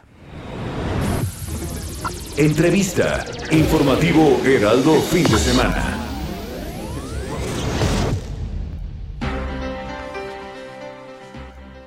Vamos a dar paso a otro tema muy importante. La Organización Mundial de la Salud dio a conocer que desde el inicio de la pandemia de COVID-19, 15 millones de personas han fallecido en el mundo y en el caso de México esta cifra que también ha sido objeto de debate, pues se reporta aproximadamente unas 620 mil adicionales a los que ha sido declarado de manera oficial por el gobierno federal. Para hablar de estos números se encuentra en la línea telefónica el doctor Héctor Hernández Bringas, él es coordinador de planeación, presupuestación y evaluación de la UNAM y exdirector del Centro Regional de Investigaciones Multidisciplinarias. Doctor Hernández Bringas, ¿cómo está? Bienvenido, muy buenos días. Buenos días, Isaías. Con el gusto de saludarte a ti y al auditorio. Al contrario, muchísimas gracias, como siempre, doctor, por atender esta, esta comunicación con nuestro público. Eh, doctor, eh, ¿coincide usted con estas cifras que dio a conocer la Organización Mundial de la Salud eh, en el sentido de que pues la, la epidemia por COVID-19 había, habría provocado por lo menos casi un doble de decesos de las cifras que ha reportado la Secretaría de Salud de nuestro país? Sí, claro que sí, Isaías. Mira, la Organización Mundial de la Salud nos está diciendo que hasta diciembre del, del 2021, es decir, considerando todo el año 2020 y 2021, el acumulado de, de funciones, digamos, adicionales en el contexto de la pandemia es de 626 mil. Y esta cifra pues es muy distinta a la a la de 299 mil que reportaba la Secretaría de Salud en diciembre del año pasado. Es decir, habría que multiplicar al menos por dos la cantidad que nos ofrece la Secretaría de, Salud. Pero fíjate que este dato pues no es no es del todo nuevo el que nos dice la Organización Mundial de la Salud. Lo, ustedes mismos lo ahí desde la UNAMI y muchos especialistas, muchos colegas de usted, doctor, nos lo, nos lo han dicho desde, desde todo el tiempo de la pandemia, que justamente tendremos que multiplicar las cifras que se estaban dando a conocer oficialmente, dependiendo del factor, ¿no? Pero era más o menos entre 1.3, 1.5 hasta 2, ¿no? No, hasta 2.3, hasta 2.5. Fíjate que el, el, el, el registro civil, ya con el conteo de, de actas de, de defunción, Isaías, ya hacia diciembre del año pasado, es decir, con la misma fecha de corte que está utilizando la OMS, nos daba incluso una cifra superior de 672 mil eh, decesos. Ya el propio RENAPO, que es una institución pues del Estado mexicano, reconoce, y esto no es una estimación, es ya cotejando actas de, de defunción, que la cifra es 2.3 veces mayor que la que nos ofrecía la Secretaría de Salud. Entonces, mira, pues lo que nos dice la OMS, pues es bastante cercano a lo que ya nos ha constatado el propio RENAPO y el INEGI a partir del conteo de actas de, de defunción. Entonces, sí, no son las 300 mil que hacia diciembre nos habían reportado, sino son al menos, al menos el doble, al menos, ¿no? Así es. ¿A qué atribuir, doctor, estas cifras? Eh, ustedes también, a lo largo de todos nuestros espacios y a lo largo de todo el tiempo que nos han brindado su confianza y su tiempo, expertos como usted, pues eh, han hecho señalamientos sobre el manejo de la pandemia. Y si bien el, el hubiera no existe, doctor, ¿estas cifras pudieron haber sido mucho menores? Sí, mira, yo creo que nadie, ningún país se salvaba de que hubiera un registro de muertes importantes a partir de la de la pandemia. Sin embargo, pues hay casos eh, notables donde el efecto fue mucho mayor y entre ellos, por desgracia, está el caso el caso mexicano. ¿Y a qué se debe esto? Pues a múltiples factores que tienen o que podemos agrupar todos en el concepto de la política pública que ha seguido el gobierno mexicano y las estrategias que ha seguido para combatir la pandemia. Desde un principio se dijo, Isaías, faltan pruebas, faltan pruebas. ¿Y esto qué implicaba? Implicaba muchas cosas. Primero que nada, implicaba la imposibilidad de romper cadenas de contagio, porque no los casos no se detectaban y muchos andábamos pues, en la calle con COVID, este, sin una prueba, sin posibilidad de obtener una prueba. Acuérdate que al principio pues eran muy caras y solamente quien tuviera 3, 4 mil pesos podía sacar una prueba. Y eso impedía romper cadenas de contagio, pero también impedía conocer los casos. Entonces hubo muchos casos, Isaías, que no fueron detectados por COVID. Muchos de ellos fueron casos graves que terminaron en decesos sin un diagnóstico, porque no hubo una prueba previa. Por eso se insistía tanto en la importancia de estas, de estas pruebas. También hubo malos diagnósticos, es decir, enfermos de COVID que fueron eh, diagnosticados con otras enfermedades. Si la persona tenía, por ejemplo, problemas de hipertensión y, y adquiría COVID, era muy probable que su diagnóstico médico fuera hipertensión y no necesariamente COVID. Acuérdate también, para ilustrar este asunto, que en estos dos años hubo un incremento desmesurado de la neumonía típica como causa de muerte. Y yo te aseguro que muchos de estos casos clasificados como neumonía típica, pues eran casos COVID, porque al final la gente que tiene COVID grave termina falleciendo por una por un tema de pulmones, por un tema de neumonía. Entonces no es extraño que haya crecido tanto esta causa de muerte de neumonía típica en el contexto de COVID. Seguramente muchos de ellos también fueron casos casos de COVID. Y, y otro asunto también muy muy importante, el tema de cómo se organizaron los, los servicios de salud. Los servicios de salud que pues ya sabemos históricamente tienen grandes limitaciones en, en México, pues se organizaron de una manera tal que impidieron que muchos enfermos de COVID no pudieran tener acceso, se rebasó la capacidad hospitalaria, por más que nos hayan dicho que no, que no había saturación de camas. La verdad es que mucha gente murió en sus casas, Isaías. ¿Sí? Yo he estimado esto a partir de los datos oficiales y al menos una tercera parte de las personas que murieron por COVID en México, pues no tuvieron este acceso a los servicios de salud y fallecieron en sus casas. Entonces esto también implicó un mal diagnóstico de las causas. Por eso al final del día, al final de estos dos años, del 2020 y 2021, lo que tenemos es que en lugar de que en México hubiera habido 700 mil muertes, que es lo normal, esto ocurre año con año, con ligerísimos incrementos año con año. Este, en lugar de esos 700 mil muertes, tuvieron más de un millón de muertes. ¿De dónde, de dónde salieron 300 o 400 mil muertes más al año? Pues justamente de la pandemia. Y más allá de los registros que nos dé la Secretaría de Salud, la realidad es esa en México hubo acumuladamente en estos dos años 700 mil muertes adicionales, que es un 50% más de lo que debía haber ocurrido. Y es por esto que la OMS nos da estas cifras que, insisto, se corresponden con lo, con lo que desde la academia habíamos dicho desde el principio y se corresponden con la información que nos dan instancias oficiales como el INEGI y el RENAPO, ¿no? Así es, pues una, una cifra muy lamentable porque detrás de lo que significa estas 700 mil muertes adicionales, que como usted nos comenta es un 50% más de las que normalmente eh, hay en el país, pues están familias, están, están madres, están hijas, están hermanos, eh, es, en fin, que, que que pues se vieron en una situación mm, de, perder a un, ser querido. Doctor Hernández Bringas, coordinador de planeación, presupuestación y evaluación de la UNAM, eh, exdirector del Centro Regional de Investigaciones Multidisciplinarias. Gracias como siempre por su tiempo y su confianza en este espacio.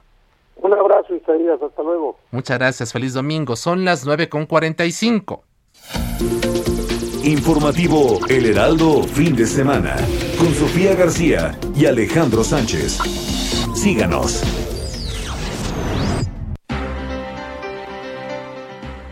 Y bueno, vamos ahora con información de cultura. La artista mexicana Marcela Armas presenta en el Museo de, de Arte Carrillo Gil su exposición antológica Ver con nuestros ojos de montañas, que reúne 13 proyectos de su trabajo de las últimas dos décadas. Escuchemos a Diego Iván González con información de Luis Carlos Sánchez.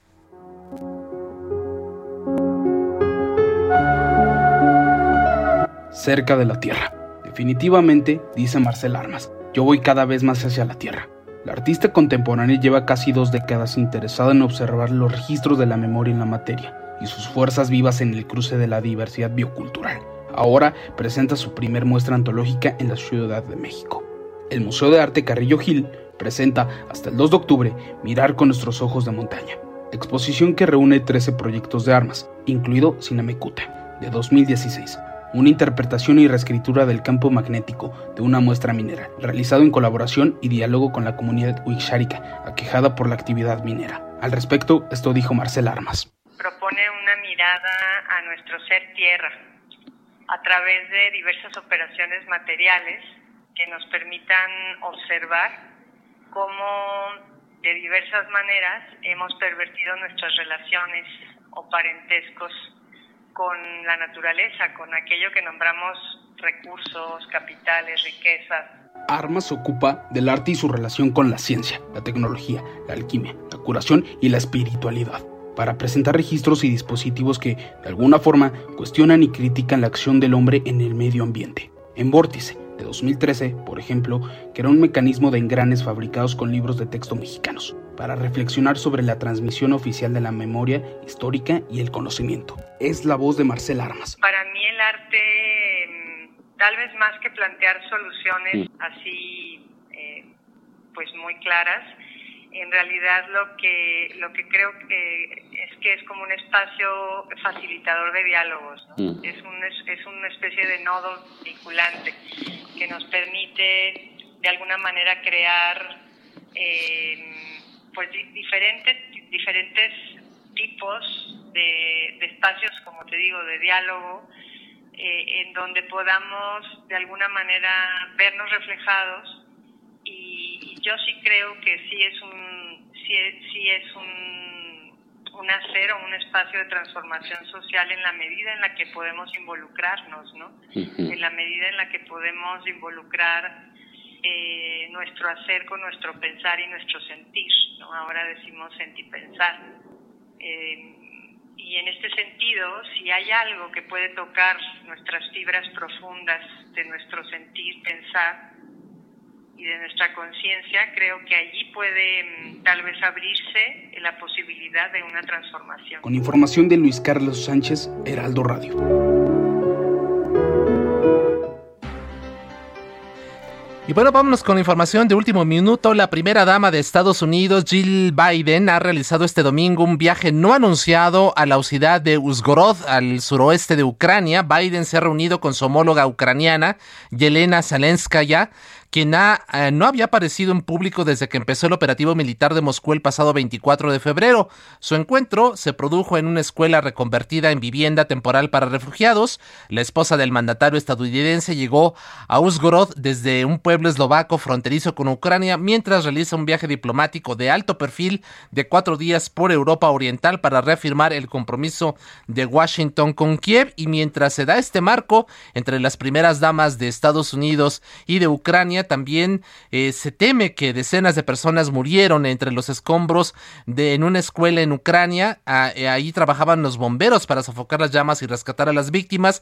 Los bomberos tardaron en extinguir el incendio tres horas, según el gobernador ucraniano en la región de Luhansk, quien ha apuntado que un avión ruso bombardeó la escuela ayer sábado. Haidai ha señalado que a su vez que al menos dos personas murieron y otras 60 se encuentran desaparecidas entre las ruinas de este centro escolar que se usaba como refugio en Bilohorivka. Deportes. Roberto Martínez, ¿qué tal? Bienvenido, muy buenos días. ¿Qué nos tienes? Muy buenos días, ¿cómo estás?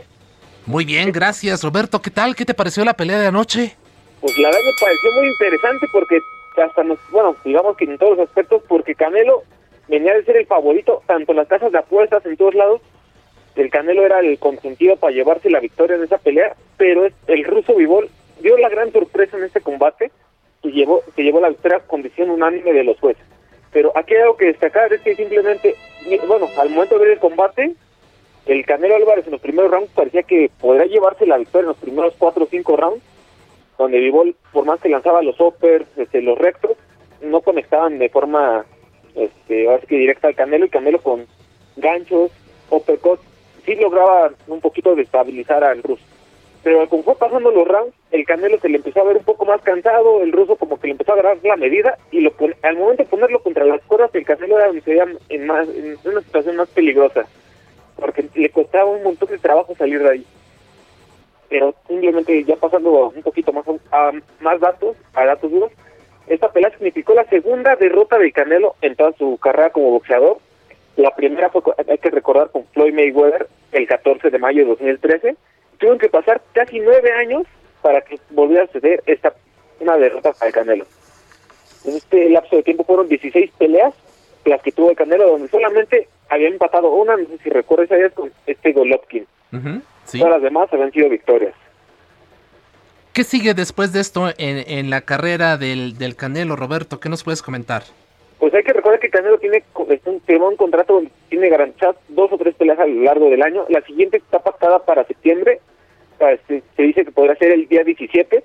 Pero dice que con esa, con este resultado cambió todo el panorama, panorama, panorama de Canelo, perdón, porque Gol, decían que Golovkin podía llevar su cuarta pelea contra el Canelo en esta fecha, pero a partir de esa derrota dicen que lo más probable es que se venga la revancha contra el ruso Dimitri Bivol. Y mira, aquí te tengo un dato interesante, tan solo para esta pelea el Canelo se llevó una bolsa de 53 millones de dólares. Y ya si le sumamos todos los patrocinios y la venta de los derechos televisivos, se llevó un total de 81 millones de dólares. Esto quiere decir 6 millones 750 mil dólares, no, 6 millones 750 mil dólares por round, o sea que por cada 3 minutos se llevó esta cantidad de dinero. Mientras que el ruso simplemente este, dicen que, bueno, es, lo que estaban relatando es que la pelea donde más dinero se llevó, donde aproximadamente se llevó, en la bolsa fueron 2 millones de dólares y en total ya sumando todos los patrocinios son entre 4 y 5 millones. Y la pelea donde más dinero había ganado anteriormente había sido la pasada, donde solamente se llevó 500 mil dólares. Entonces podemos ver la gran dimensión, el gran presupuesto que se lleva cuando son eventos estelares como este. Así es, pero bueno, pues final de cuentas, pues ahí está esta, esta marca, aunque todos, como tú bien lo comentas, Roberto, daban por preferido al Canelo, pues desgraciadamente se dio esta decisión de los jueces, se está hablando ya de la revancha, veremos pues qué pasa en, el, en la carrera de, del Canelo. Eh, ¿Con qué sabor de boca te quedas al final después de, de, haber seguido de cerca esta, esta pelea, Roberto? Pues me quedé con un gran de boca porque simplemente ya es, este, digamos que veníamos de un, también, digamos, este, el Canelo venía hablando de que él se, se sentía en su mejor momento, que nadie lo podía vencer, pues simplemente fue como que regresarle un poquito a la realidad de que todavía hay más boxeadores, todavía este tiene mucho por qué pasar, porque aquí es uno de los mejores libra por libra, ha estado peleando en diferentes categorías, pero también hay otros boxeadores que pueden darle la sorpresa, y este fue el caso de Bivol. Esperemos que se dé la revancha en septiembre y ya veremos qué tal la preparación de Canelo, ya con haber tenido un, enfrentamiento previo, a ver si prepara de mejor manera para este encuentro. Claro, Roberto Martínez. Y rápido, nada más para comentarte, hoy tenemos, este, seguimos con la Liga MX con el repechaje, ayer pasó Cruz Azul y el Atlético de San Luis de forma sorpresiva, tienen que llegar a los penales para cada uno definir sus encuentros, y hoy más al rato, a las 5 de la tarde, tenemos Puebla, Mazatlán, y a las 7 de la noche, Chivas contra Pumas, a ver cuál eso se logra clasificar a la, a la fiesta grande de fútbol mexicano, a la liguilla, y también hoy a las dos, y media de la tarde tenemos el Gran Premio de Miami, donde Checo Pérez saldrá en, en cuarto lugar. Esperemos un gran resultado de nuestro compatriota allá en Miami. Así es. Gracias, Roberto. Muchas gracias. Muy buenos días. Gracias, gracias Isaías. Buen día. Eh, estamos ya a punto de, irnos al corte al final. de Hiroshi Takahashi, que tenemos en Periodismo de Emergencia. Muy buenos días. Muy buenos días. Rápidamente concluye la gira de López Obrador por Cuba y Centroamérica. Vamos a platicar de ello con Homero Campa. También del avance del proceso electoral en los seis estados que elegirán gobernador el próximo 5 de junio. Así es, quédese en Periodismo de Emergencia. Gracias a Héctor Vieira, Mónica Reyes, Yasmín Hernández, Alan Hernández, Arturo Quirós, todos quienes han hecho posible este esfuerzo y por supuesto a Diego Iván González. Nos despedimos, que tenga usted un magnífico domingo. Quédese por supuesto en Periodismo de Emergencia y en el resto de la programación del Heraldo Radio. Mi nombre es Isaías Robles, a nombre de Alejandro Sánchez y Sofía García. Les agradezco que nos haya acompañado esta mañana de domingo. Cuídese, pásela muy bien, disfrute, descanse. Estamos en contacto. Muchas gracias. Esto fue el informativo El Heraldo de México fin de semana. Heraldo Media Group presentó Informativo El Heraldo fin de semana con Sofía García y Alejandro Sánchez a través de El Heraldo Radio con la H que sí suena y ahora también se escucha.